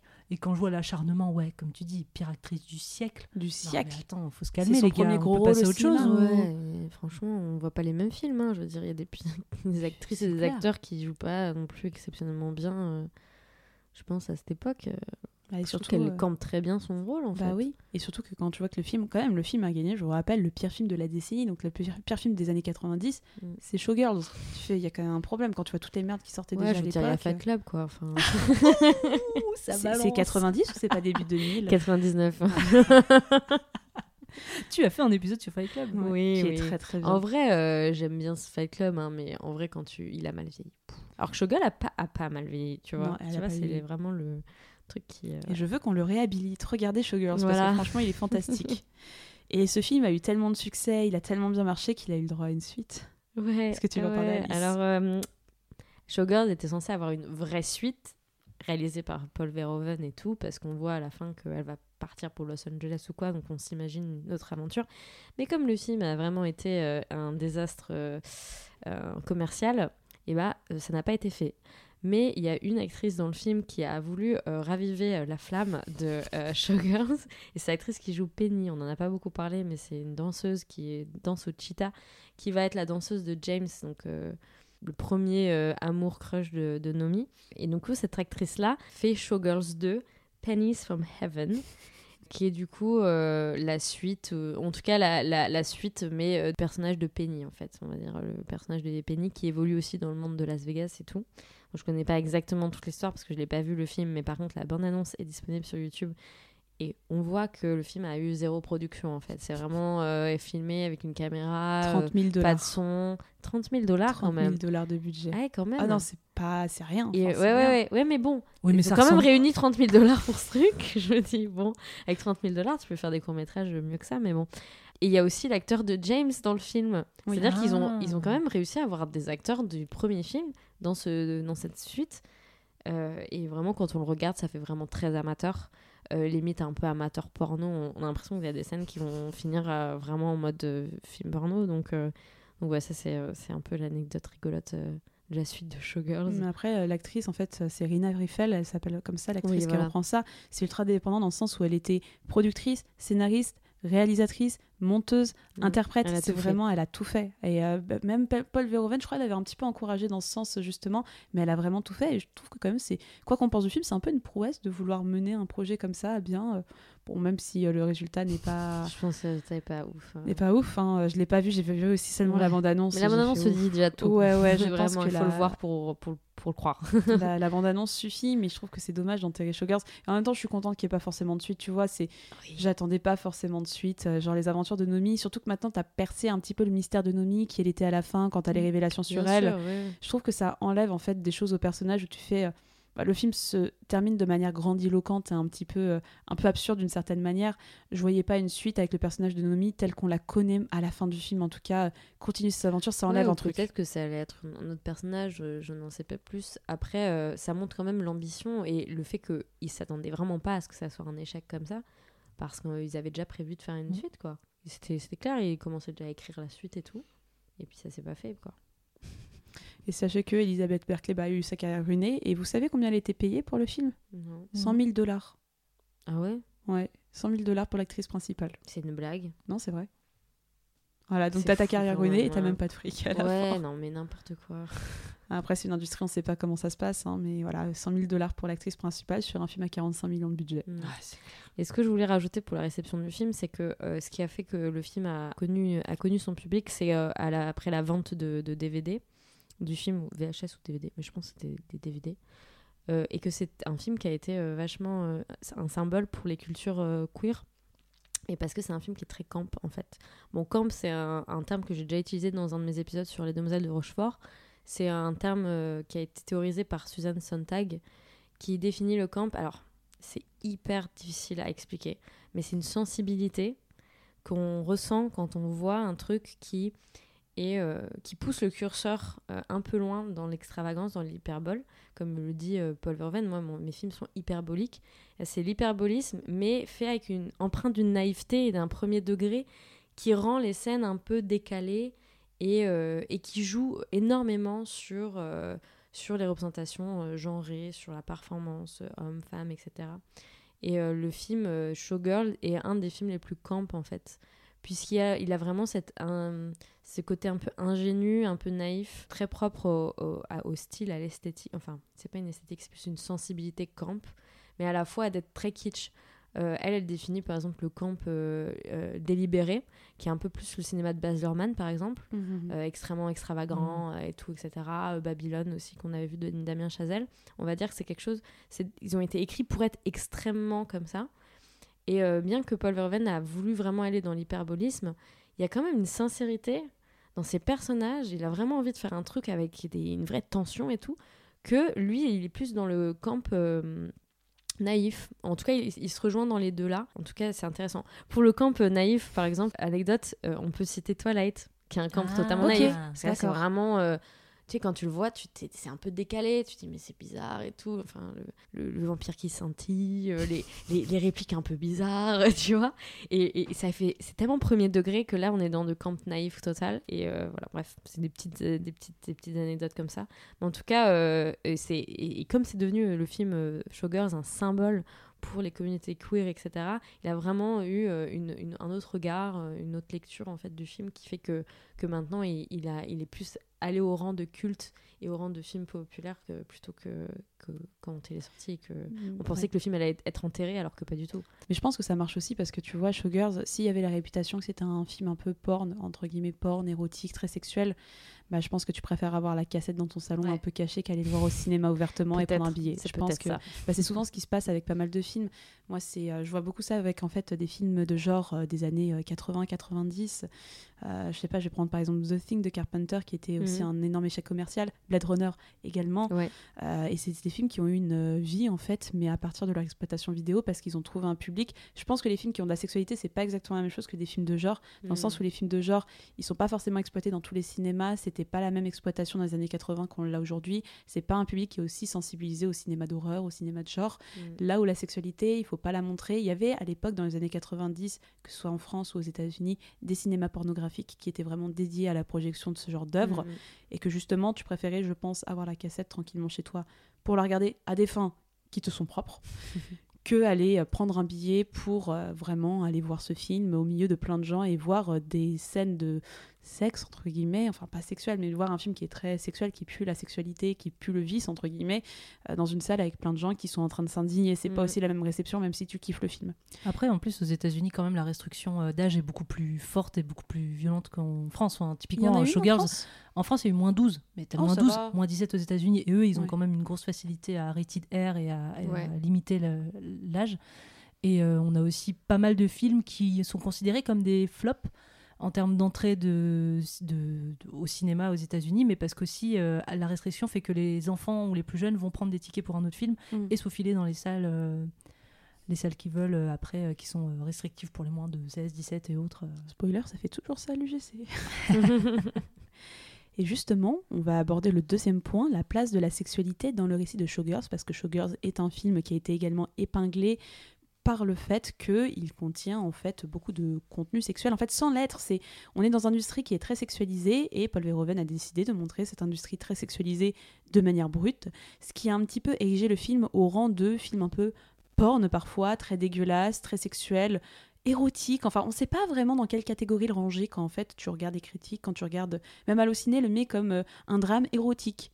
Tu vois, on ne sait pas vraiment dans quelle case le ranger. tellement pas érotique. Et la présence de sexualité a complètement, euh, comment dire, bouleversé euh, la réception de ce film. Donc, comment est-ce que Paul Verhoeven s'y est pris pour raconter, montrer un petit peu cette sexualité que nous, on trouve pas sexuelle, mais qui peut le paraître euh, aux yeux apparemment de, de la presse, du public, du monde entier, finalement? Pour moi, il est, il est sexuel, mais il est pas érotique en Oui, fait. voilà. C'est, ça pue le cul. euh, Enfin, c'est, c'est tout le propos du film en fait. Tout, tout est une relation sexuelle, que ce soit, enfin, Nomi avec n'importe quel homme, ça peut se transformer en sexe ou ça l'est déjà. Même Nomi avec euh, Crystal, au final, il y a une espèce d'ambiguïté, euh, de séduction entre les deux. Et du coup, euh, tout, tout sans le sexe et tout sans le sexe aussi monnayé. En fait, le sexe est toujours un, un moyen d'arriver vers quelque chose. Enfin, ça permet d'atteindre. Enfin, inconsciemment ou pas, mais quand elle va coucher avec Zach, c'est ce qui lui permet aussi de devenir la doublure et à terme de devenir euh, de remplacer carrément Crystal. Et en fait, euh, le sexe l'amène à chaque fois petit à petit vers, euh, vers les, les marches du succès ou de, de ce qu'elle veut atteindre en tout cas, que ça soit conscient ou pas, mais elle utilise ses armes qui sont son corps pour, pour arriver vers quelque chose. Ouais, à partir du moment où le corps d'une femme est marchandisé à ce point-là, je trouve que ça enlève tout le, la substance érotique du film. Et je dirais même que je pense que la relation, moi, qui peut-être m'a peut-être euh, chauffée, on va croire vraiment parce que c'est euh, euh, celle de, avec Crystal parce qu'il y a vrai euh, il n'y a, a pas de truc de monnaie d'échange en fait à ce moment-là. C'est vraiment plus on se toise, on, on se mime, on se rivalise. Je pense que Crystal est amoureuse de Nomi. Donc je pense que c'est peut-être le moment où là tu peux peut-être t'imaginer quelque chose d'érotique. Après, au-delà de ça, je pense que le film a. Et comme tu l'as très bien dit, euh, Mina, euh, euh, sexuel mais pas érotique. Parce qu'il Mhm. montre juste beaucoup de corps nus. Il montre de la sexualité, il montre euh, les travailleuses du sexe, les stripteaseuses, on- des filles qui dansent à poil et tout. Il montre les aspects violents de la sexualité aussi. Mais il est dans le montrer, il n'est pas dans le de sexualiser la sexualité quoi il n'est pas dans, dans une performance de vouloir faire un truc érotique du tout non non non je pense que c'est vraiment plus la toile de fond de son film un film qui se veut être érotique je pense que l'intention n'était pas du tout de base de vouloir euh, chauffer les gens dans la salle hein. je pense pas Et est-ce que vous pensez, c'est une question que je me posais, on est quand même dans une industrie où on parle d'un certain male gaze, quand on voit Oui. des hommes qui filment des femmes en tant que réalisateur. Comment est-ce que vous positionnerez le male gaze sur Sugar? Moi, c'est une question que je me pose vraiment premier degré en me disant, je, je sais pas trop, est-ce que je peux exploiter ce terme? Parce qu'un male gaze, c'est forcément un réalisateur qui a filmé ce film.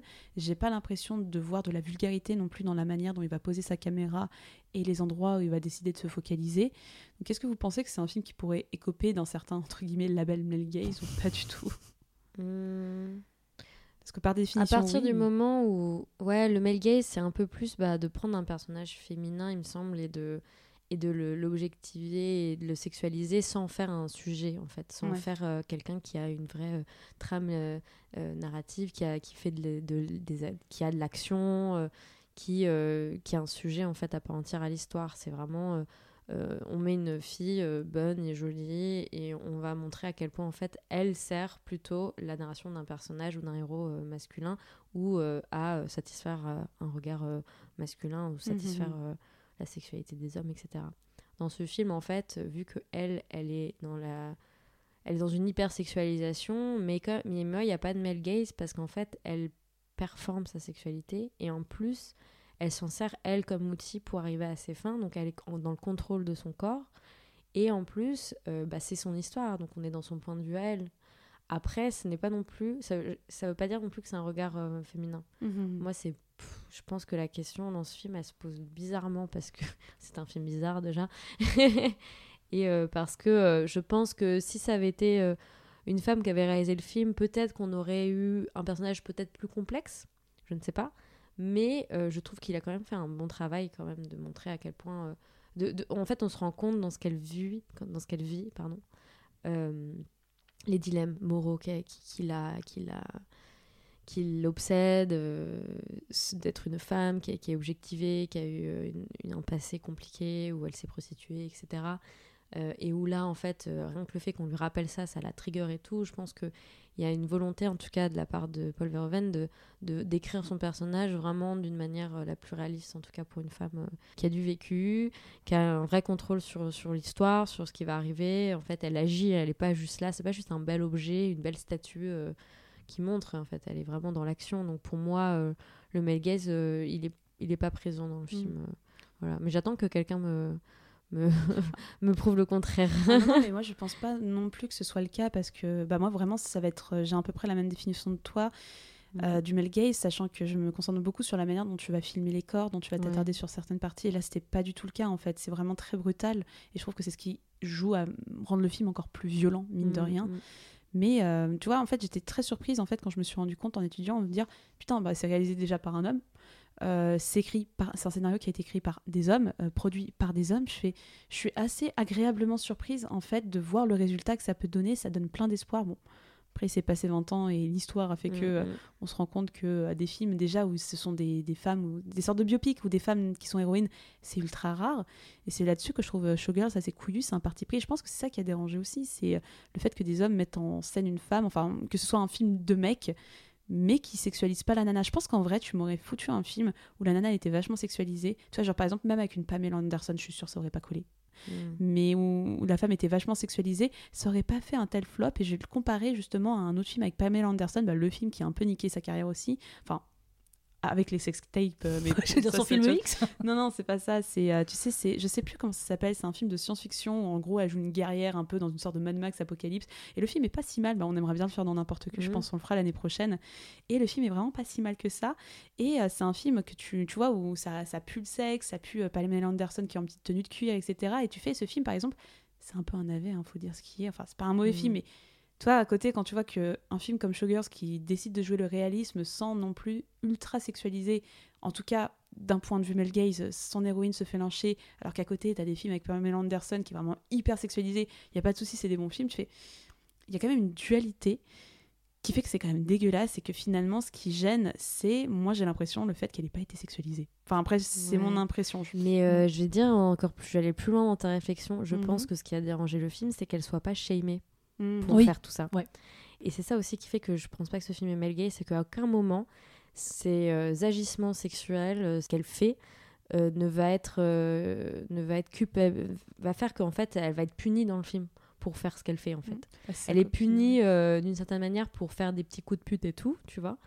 Parce que voilà, son amie après, elle se fait euh, violemment euh, brutaliser, etc. Donc c'est une sorte de punition pour le fait que genre de, de s'être, euh, d'avoir euh, accepté ce pacte avec le diable, de, d'avoir compromis une de ses consoeurs euh, pour arriver à, à ses fins. Mais par contre, le fait que elle danse pour les hommes, qu'elle fasse des lap dance, qu'elle qu'elle couche avec Zach pour arriver à ses fins, ça, euh, c'est sa sexualité n'est pas shamée. Et je pense que c'est peut-être ça aussi. C'est Mhm. qu'on aurait envie qu'en fait elle se, elle se fasse, euh, se remettre en qu'elle se place, fasse un peu qu'elle soit un peu condamnée pour, pour être, euh, je vais le dire, une salope. Parce que c'est ça aussi le, truc, c'est que quand on dit que le personnage de Nomi est agaçante et chiante, euh, bah, en fait on n'accepte juste pas le fait qu'une fille euh, puisse euh, s'exprimer violemment euh, dès qu'elle n'est pas contente, qu'elle exprime ses émotions de manière juste et vraie, et qu'elle utilise son corps pour, pour arriver à ses fins en fait. On ne l'accepte juste pas, je pense aussi. Non, totalement d'accord. Je pense qu'il y a de ça et que en effet, bah, il n'y a pas vraiment de conséquences sexuelles. C'est pas quelque chose en fait la sexualité. Je me rends compte que c'est un film qui est montré comme un film porno et très sexuel, mais finalement il n'est pas tant que ça. C'est que Non. tu vois, il y a qu'une scène de sexe et c'est une scène de sexe qui se qui, qui a un- vraiment un écho très particulier avec une scène de lap dance de lap dance qu'on a Ouais, vu qui- auparavant. C'est un peu ridicule aussi. C'est ça. Genre, elle- vraiment, elle convulse comme une Ouais, carpe, mais carpe en fait, dans l'eau, tu vois. c'est- Moi, je... ouais, c'est Magikarp, Mais attaque pour- trompette. Ouais, c'est ça, ouais. Pour moi, pour le coup, ça c'est quand même des scènes qui sont hyper sexuelles, sexualisées, bien je sûr. sais pas, mais c'est hyper sexuel et en fait c'est quasiment pornographique. Enfin, on est sur Ouais. le surjeu un peu de l'actrice, euh, enfin Ouais. de l'industrie euh, porno américaine qui va surjouer le plaisir, euh, le plaisir pour l'homme parce que c'est elle aussi Mm, qui est active en fait dans toutes les scènes de sexe. C'est toujours elle qui va, qui va être euh, celle qui va initier entre guillemets. Enfin, par exemple, la scène dans la piscine, c'est elle qui initie l'acte sexuel, c'est elle qui est sur lui, c'est elle qui fait les mouvements de va-et-vient. Et en fait, c'est toujours elle qui a le contrôle de son pouvoir sexuel et de sa sexualité, mais malgré tout, moi j'ai l'impression qu'elle a un rapport fucké au sexe parce que bah, Ah on oui, sait oui, qu'elle a, voilà, elle, a, elle, elle a dû se prostituer pendant des années. On sent que c'est quelque chose qu'elle euh, qu'elle refuse, qu'elle veut oublier, elle, veut passer à autre ouais. chose, qu'elle refoule. Et malgré tout, en fait, tout pue le, enfin tout ce qu'elle fait sans le l'espèce de travail de devoir plaire à l'homme Mm. et euh, Ouais. et quand elle danse en fait c'est la même chose enfin il y a une scène où à un moment quand elle passe l'audition le chorégraphe ou l'assistant chorégraphe il dit un truc genre euh, elle a des coups de rein euh, fabuleux on dirait une tigresse enfin il y a vraiment ce truc où même dans la danse c'est sexuel et en fait tous les moments où elle danse ça devient toujours hyper lascif hyper euh, hyper euh, frotti frotta euh, et, d'où le fait que j'ai vraiment l'impression qu'elle elle a un rapport fuck- fucké euh, au sexe et que tout est sexuel chez elle Mm. Même Paul Verhoeven et lui, son rapport à la sexualité que je trouve très intéressante parce que je l'ai entendu dire dans une interview que pour Starship Trooper, il y a du coup cette scène avec des hommes et des femmes qui prennent une douche ensemble et que parce que lui dans sa tête c'était bah on est dans un avenir on est dans un futur imaginé. De lui il imaginait du coup que dans ce futur là on n'aurait plus de tabou à la sexualité que en fait prendre des douches entre hommes et femmes ça ne changerait rien. Parce que les personnages en fait apparemment ne se regardent pas il n'y a pas de désir ils prennent juste une douche ensemble comme Adam et Ève avant le, le péché euh, originel. Et il expliquait que du coup Pourtant, pendant le tournage, c'était très difficile à, à- à tourner parce qu'en fait, les acteurs, eux, étaient gênés d'être tout nus, 15 personnes tout nues, et ils se regardaient tout le temps. Et en fait, l'idée, c'était qu'ils gardent le, le regard haut, drôle. tu vois. Et donc, ce qu'il a fait avec son chef-op, c'est qu'ils se sont mis à poil. Ah, c'est drôle. Ils ont baissé leur froc, ils ont fait bon, maintenant, on se met tous à poil, on se détend, en fait. c'est cool comme mot Ouais. Il a fait ça, et en fait, ça a fait rire tout le monde, et ça a détendu totalement, et ils ont pu euh, tourner cette scène-là. Du coup, euh, voilà. Non mais c'est pas rien, mais la, la place de la sexualité justement dans le cinéma de Verhoeven, elle a toujours été, euh, elle a toujours été présente. Et tu vois que son précédent succès, parce que son film précédent est un succès, Mm. il n'est nul autre que Basic Instincts, qui est un film qui pue le sexe aussi. Je dis pas de manière négative, c'est juste, bah, c'est là vraiment le, le terme thriller érotique euh, trouve sens, trouve sens. Et à côté, tu vois que quand il va dans quelque chose de plus réel, finalement, où la sexualité est le sujet du film, Mm. parce que c'est vraiment le vrai sujet, c'est pas une meuf qui réussit, c'est euh, comment est-ce qu'on se fait exploiter dans une industrie Oui, où tout est c'est la réalité de Las Vegas Ah bah aussi. oui, et ça Mm. l'est toujours 20 ans Mm. plus tard. Est-ce que le lynchage est mérité à cause de la présence de sexualité? Est-ce que ce lynchage était vraiment mérité? On est un peu répondu à la question, mais est-ce que, à votre avis, si le film avait été un peu moins sexuel, par exemple, si on était sur des scènes de danse qui n'étaient pas aussi euh, sensuelles, tu vois, on aurait pu prendre ce parti-là de faire un film qui n'était pas autant dans la sexualité, qui n'était pas autant dans la provocation. Est-ce que vous pensez que ça aurait pu un peu sauver le film? Non. Je pense qu'il aurait été peut-être sauvé à l'instant T, mais que sur le long terme, il aurait eu moins d'impact. En fait, il n'aurait pas été érigé en film culte. Euh, le fait que c'est un film qui présente euh, de la sexualité de manière aussi frontale, euh, c'est ce qui fait la force du film aussi, en fait, d'une Mhm. certaine manière. Parce que c'est le sujet. C'est le sujet du film. Et en fait, s'il n'avait pas fait ça, il, aurait, il serait passé à côté de son sujet complètement, en fait, je trouve. Et le fait que ce soit un personnage féminin atteste encore plus cette idée de montrer la sexualité, ce qu'elle est, ce qu'elle représente, sa violence aussi, euh, la réalité d'une femme qui veut, euh, qui veut travailler dans ce milieu-là, tu vois. Donc euh, moi, en tout cas, le lâchage, et je le comprends, pour l'époque, pour toutes les raisons qu'on a évoquées, mais je trouve qu'il n'est pas mérité. Et pour moi, je, je, je- ça m'étonne pas en fait qu'il ait eu... que maintenant il soit considéré comme un film culte et que il y a une sorte de rédemption qui est faite du film en ce moment et bah, je trouve c'est c'est logique parce que plus on avance dans le progrès social, plus on, avance sur les questions féministes, sur, sur la sexualité, sur le corps des femmes et tout, euh, c'est pas anodin que, que Showgirls ait maintenant sa place en fait, qu'on qu'on comprenne un peu mieux en fait. Sachant ouais. ouais, qu'il a été targué quand même. Enfin, c'est pas un film qui a été descendu comme euh, un mauvais film. C'est un film qui a été considéré comme le pire film de l'histoire Ouais. du cinéma pendant un temps. C'est que c'est un acharnement où tu fais, il y a même pas les conditions qui sont réunies pour avoir ce lynchage. Donc au bout d'un moment, tu fais, ok, tu peux critiquer le jeu de l'actrice s'il te plaît pas, mais tout le reste, tu vois, j'ai vu aucune critique en fait quand j'ai- fait euh, ma petite revue de presse. Mhm. J'ai vu aucune critique qui disait euh, bah, Paul Verhoeven euh, tourne mal, c'est mal raconté. Tu vois, il y a C'est pas mal cadré. voilà, il n'y a, pas, il y a aucun commentaire sur la technique. Donc, tu vois, je fais un film qui, techniquement, t'as rien à dire. C'est pas un si mauvais film que ça, faut dire la Ouais, vérité.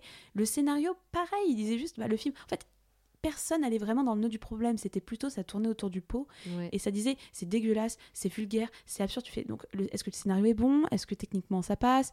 Et il descendait juste l'actrice principale qui en effet a ce rôle très sexualisé, Ouais. qui était une toute jeune actrice qui venait de percer. Je pense que c'était aussi une cible facile, tu vois. Je pense, Bien imagine, sûr. on aurait pris t'as une... pas trop d'arguments si c'est juste pour t'attaquer à une jeune actrice. C'est euh, ça. ouais. On aurait pris une Pamela Anderson ou une Angelina Jolie. Jamais ça serait passé comme ça. Moi, honnêtement, je pense pas qu'on aurait descendu. Elle serait faite lyncher un petit peu, mais je pense que ça aurait pas été un lynchage qui aurait mis Pamela un terme à peut-être un peu plus, mais. Bah, c'est la sextape qui a tout changé en vrai, Ouais, Pamela Anderson. C'est, elle avait déjà cette, ce- cette image de la bimbo et je pense que tu vois, c'est là on aurait tourné dans un film très euh, érotisant ou peut-être qu'au contraire on aurait dit putain, c'est une femme qui, qui est très sexualisée euh, dans les différentes œuvres et séries dans lesquelles elle a tourné. Et là, ça a du sens en fait. Cette sexualité, cette sexualisation aurait eu un sens. Mm. Je pense qu'on aurait pu, en fait, les choses auraient pu être tournées pour sauver un peu les meubles. Alors que là, c'est vraiment une jeune actrice. Qui avait un peu une image d'enfançage aussi dans Ouais. les rôles qu'elle avait fait avant. Donc ça. euh, ça venait en rupture avec ça.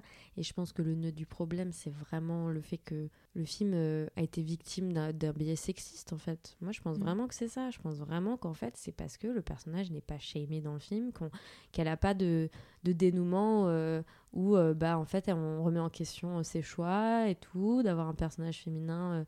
Euh, euh, libre dans son corps, sa sexualité, mais qui en même temps est quand même euh, victime de, de, elle-même d'avoir une sexualité fucked up, comme tu dis, tu vois, d'être, de chercher à l'attention d'un, personnage masculin euh, à tout prix. euh, euh, et le fait que c'est la personne qui s'est fait le plus lyncher, c'est le personnage féminin, c'est l'actrice qui a joué ce personnage féminin, c'est, pour moi, c'est, totalement. euh, c'est des raisons sexistes, en fait, qui ont poussé le film à, Ouais. à, être enterré, en fait. Ah, c'est vrai qu'en plus, euh, enfin comme vous le disiez tout à l'heure, euh, Paul Verhoeven, euh, juste après, il a tourné Starship Trooper, il a encore tourné Hollow Man, et après, il est parti euh, en Europe. Mm. Elle, pour le coup, ça s'est complètement stoppé. Donc là, oui, je pense qu'il y a complètement un biais sexiste. Mm. Et qu'aujourd'hui, le film soit considéré même un peu comme féministe, c'est vraiment euh, le, le regard post-MeToo euh, qui est. Enfin, tout ce qui dénonce aussi en, en termes de domination des hommes dans ces industries culturelles, de divertissement et, Mm. et d'abus de pouvoir. euh, à l'époque, on n'en parlait pas trop, voire on savait même pas que ça existait. Et donc de voir euh, que pendant tout un film, en fait, t'as pas un seul personnage à part Molly qui est gentil. Tout le monde est méchant, tout le monde euh, est prêt qui- au pire crasse pour. arrive euh, le pire, quoi. Ouais, en plus c'est elle qui lui arrive le pire. Tous les autres, en fait, en fait, tous les autres personnages qui sont personnages principaux ou pas, ils sont tous mauvais, ils sont prêts à faire les pires crasses pour arriver à ce qu'ils veulent. Et en fait, c'est vraiment ouais, miroir de Las Vegas, mais aussi de euh, société capitalistique, blablabla.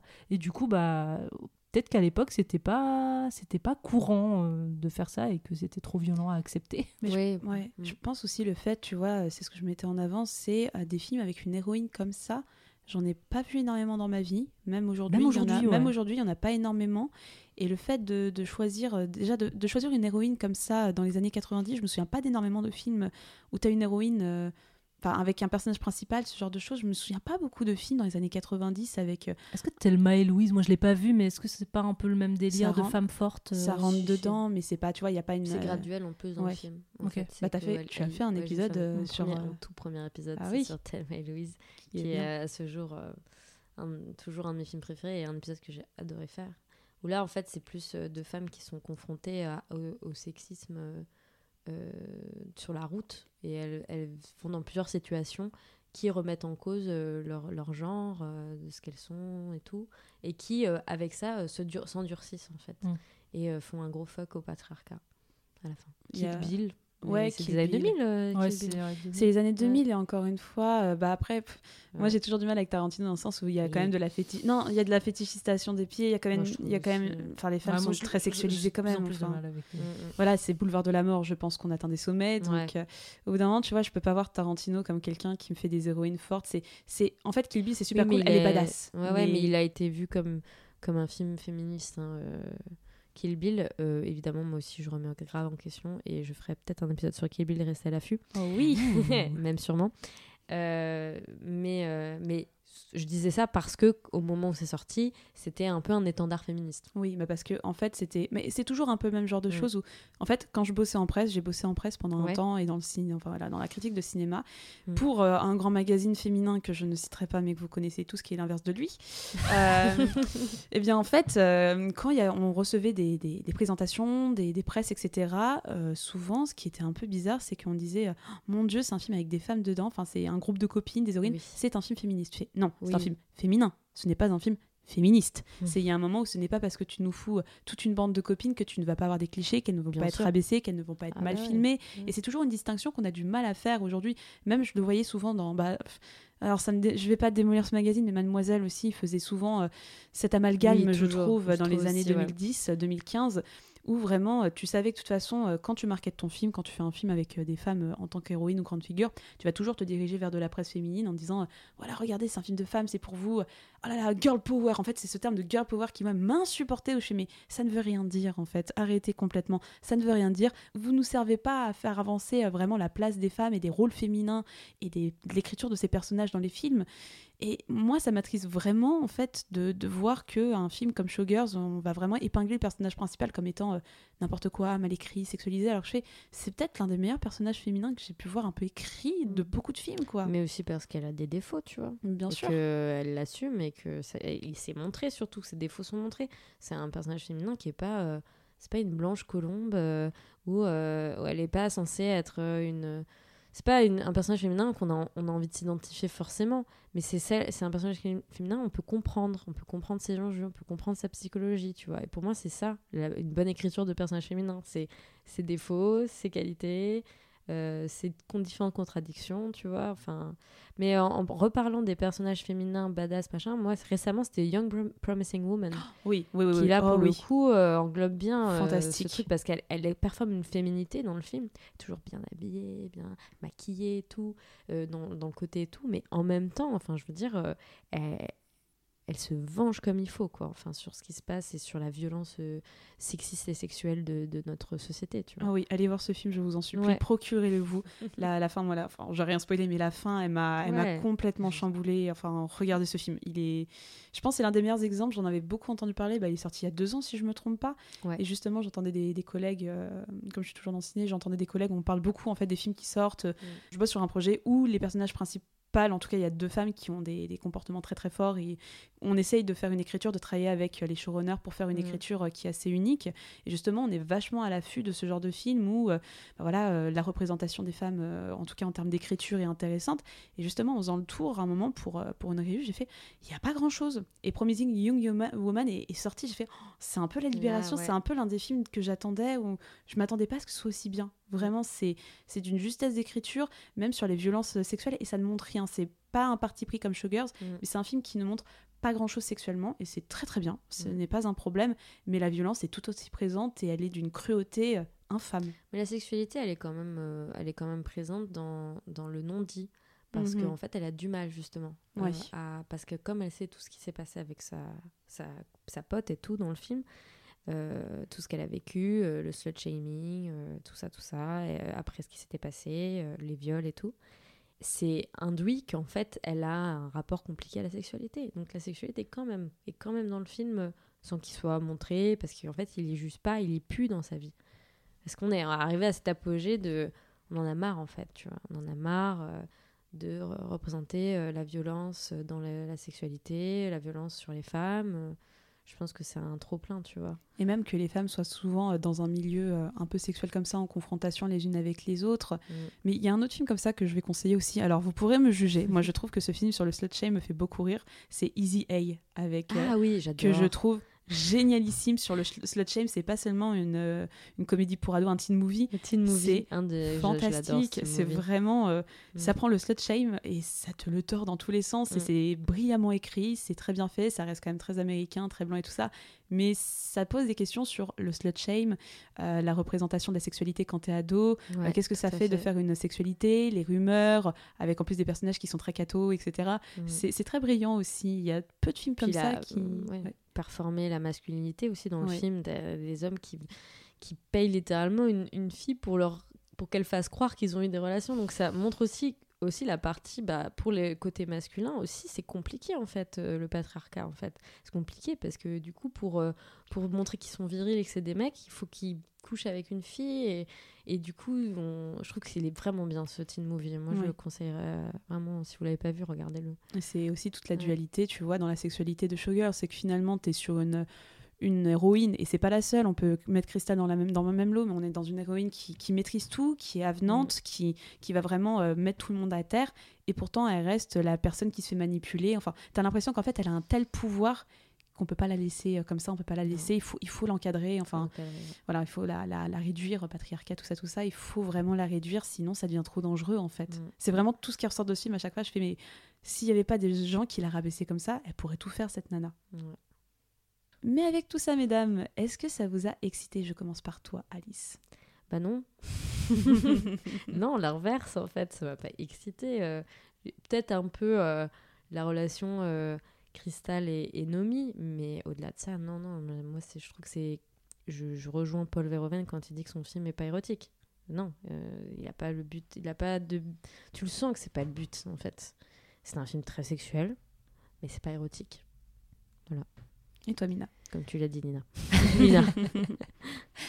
Non, ça m'a pas excité, mais j'avoue que les premiers, le premier visionnage que j'avais fait, j'ai eu un peu des, des petits papillons dans le ventre quand même. Mais parce que Ouais. euh, ça reprenait des codes de, de- de style pornographique que j'aimais bien, typiquement le lap dance. Moi j'adore les vidéos porno où c'est, euh, comment on appelle ça, Ah. le humping. Le grinding, le humping. euh, Ah en gros, les oui, gens se frottent le avec frotte, euh, ouais. les habits, Mm, en mm. regardant les habits. Donc ça répondait un peu à des codes qui, moi, euh, pouvaient m'exciter. Donc euh, j'avoue que ça m'a un peu fait frissonner. Après, c'est vrai que c'est très brut. Mm. La conclusion est tellement violente que euh, qu'elle te laisse sur une note hyper amère et euh, oui l'excitation elle est un petit peu difficile à trouver là-dedans mais je trouve que c'est un film merveilleux et et voilà pour moi c'est incroyable et Nomi Malone is goddess quoi. Ouais. Et toi Jade est-ce que ça t'a excité? Eh bien, j'étais excitée par les scènes de danse. Je ne m'attendais pas Ah. du tout à voir ça, mais il y a certaines scènes de danse que je trouve vraiment euh, brillamment chorégraphiées. Je vais penser vraiment à la scène où euh, un peu de cuir, motard, etc. Ouais. entre Nomi et, euh, et euh, Crystal. Merci, qui est fantastique, que moi aussi, elle me fout des papillons. Même la scène de danse avec James, tu vois, quand il s'entraîne, elle est très sexuelle. Et en fait, comme en fait, avec des personnages qui vont plutôt essayer de parler de danse d'un point de vue artistique, même si ça reste sexuel, t'as quand même une certaine chorégraphie, c'est pas gratuit, c'est pas juste du lap dance. Et je les ai trouvés fantastiques. Et franchement, les scènes de, de danse m'ont pas mal émoustillé. Je les ai vraiment trouvées sublimes, euh, un peu loin, euh, contrairement à toi, que tout ce qui était lap dance, euh, etc. Et vraiment la relation euh, Nomi Crystal, euh, Mm.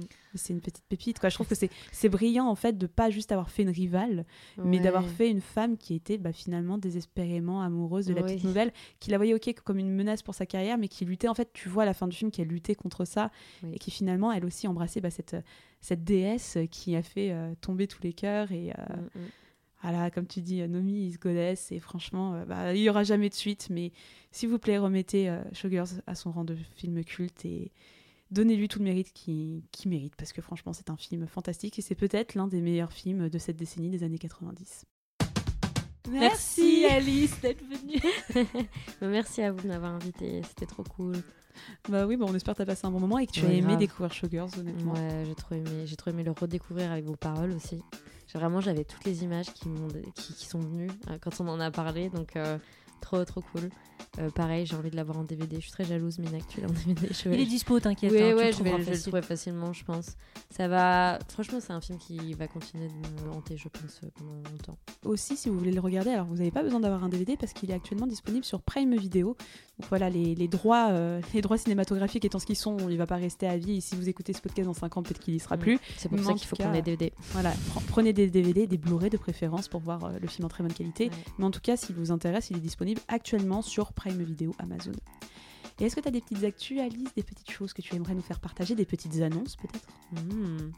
Alors, j'ai pas vraiment d'actu parce que mon podcast, je le sors un peu. Enfin, je sors des épisodes un peu quand j'en ai envie, quand ça me vient, quand j'ai des opportunités et tout. Mais restez à l'affût parce qu'au mois de mai, je pars au Festival de Cannes et du coup, je ramène mon- mes micros, mon zoom et tout pour pouvoir euh, documenter ça. Je fais un espèce de vlog audio, vlog podcast, un plug, même si euh, plug ça, ça on dirait plug, mais on reste dans le thème de cet épisode de n'importe qui. et du coup, je pense que je vais, je vais essayer, je, vais, je pense que je, je vais tout faire pour que ça sortirait ouais, un peu comme euh, des daily euh, vlogs audio euh, de au jour le jour, qu'est-ce qui se passe à Cannes, les différentes rencontres que je vais faire, mes avis sur les films que j'ai vus peut-être, l'ambiance de Festival de Cannes qui est quand même très particulier. Je sais pas si vous l'avez fait, mais Oui. c'est quand même très particulier comme ambiance. On est un peu dans cette espèce de bulle spatio-temporelle où tout change de, de- de jour en jour, d'heure en heure. Tu traverses plein d'émotions, tu t'endors beaucoup devant les films, tu sais pas ce que tu as regardé. Enfin, je trouve que les émotions sont très, euh, sont un peu à vif et euh, je souhaitais vraiment retranscrire ça euh, en audio comme je l'ai comme, comme je l'ai vécu l'année dernière. Donc cette année-là, j'emporte le micro avec moi. Donc je pense que vous pouvez suivre mes aventures à ce moment-là. Et sinon, pour les autres actus, bah là, je suis en train de préparer un gros, gros épisode. Et là, ça va être ni sur un film. Je vais pas me focaliser sur un film, je vais me focaliser sur une thématique, en fait. Euh, une thématique euh, qui m'est propre. Et je vais pas en dire plus parce que euh, je suis en train de le faire. Ça va peut-être prendre plusieurs mois. Euh, je, vais réunir pas mal de- d'interviews. Ça va être peut-être sur plusieurs épisodes. Mais c'est sur des sujets qui m'importent, le cinéma, le, le féminisme, la critique cinématographique, ce genre de choses. Donc euh, voilà. Restez à l'affût. Ouais. Et on vous relaiera tous les liens euh, vers tes podcasts euh, en description de l'épisode. Mais en tout cas, merci beaucoup d'être venu, Alice. C'était Merci à vraiment vous. top. Merci de nous avoir écoutés et on espère que cet épisode vous a plu et qu'il vous a donné envie de regarder Showgirls afin de vous faire votre propre opinion sur le film. Si vous avez aimé cet épisode, vous pouvez nous soutenir en mettant 5 étoiles sur Apple Podcast et sur Spotify. Pour en savoir plus, vous trouverez toutes les références de l'émission dans la description de l'épisode. Si vous écoutez régulièrement le n'importe Q et que vous voulez nous soutenir, le lien de notre Patreon est en bio. Rendez-vous sur notre Insta at n'importe pour être au courant des prochaines émissions. Et d'ici là, on se dit à dans deux semaines. Allez, ciao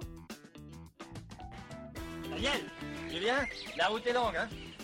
Bon voyage, Maurice Nous préférons rester ici. On va s'en donner à cœur joie. Salut Je vais me faire bourrer toute la journée, j'ai trouvé la queue qu'il me faut. Peut-être est-ce que vous la trouverez vous aussi Hey, ciao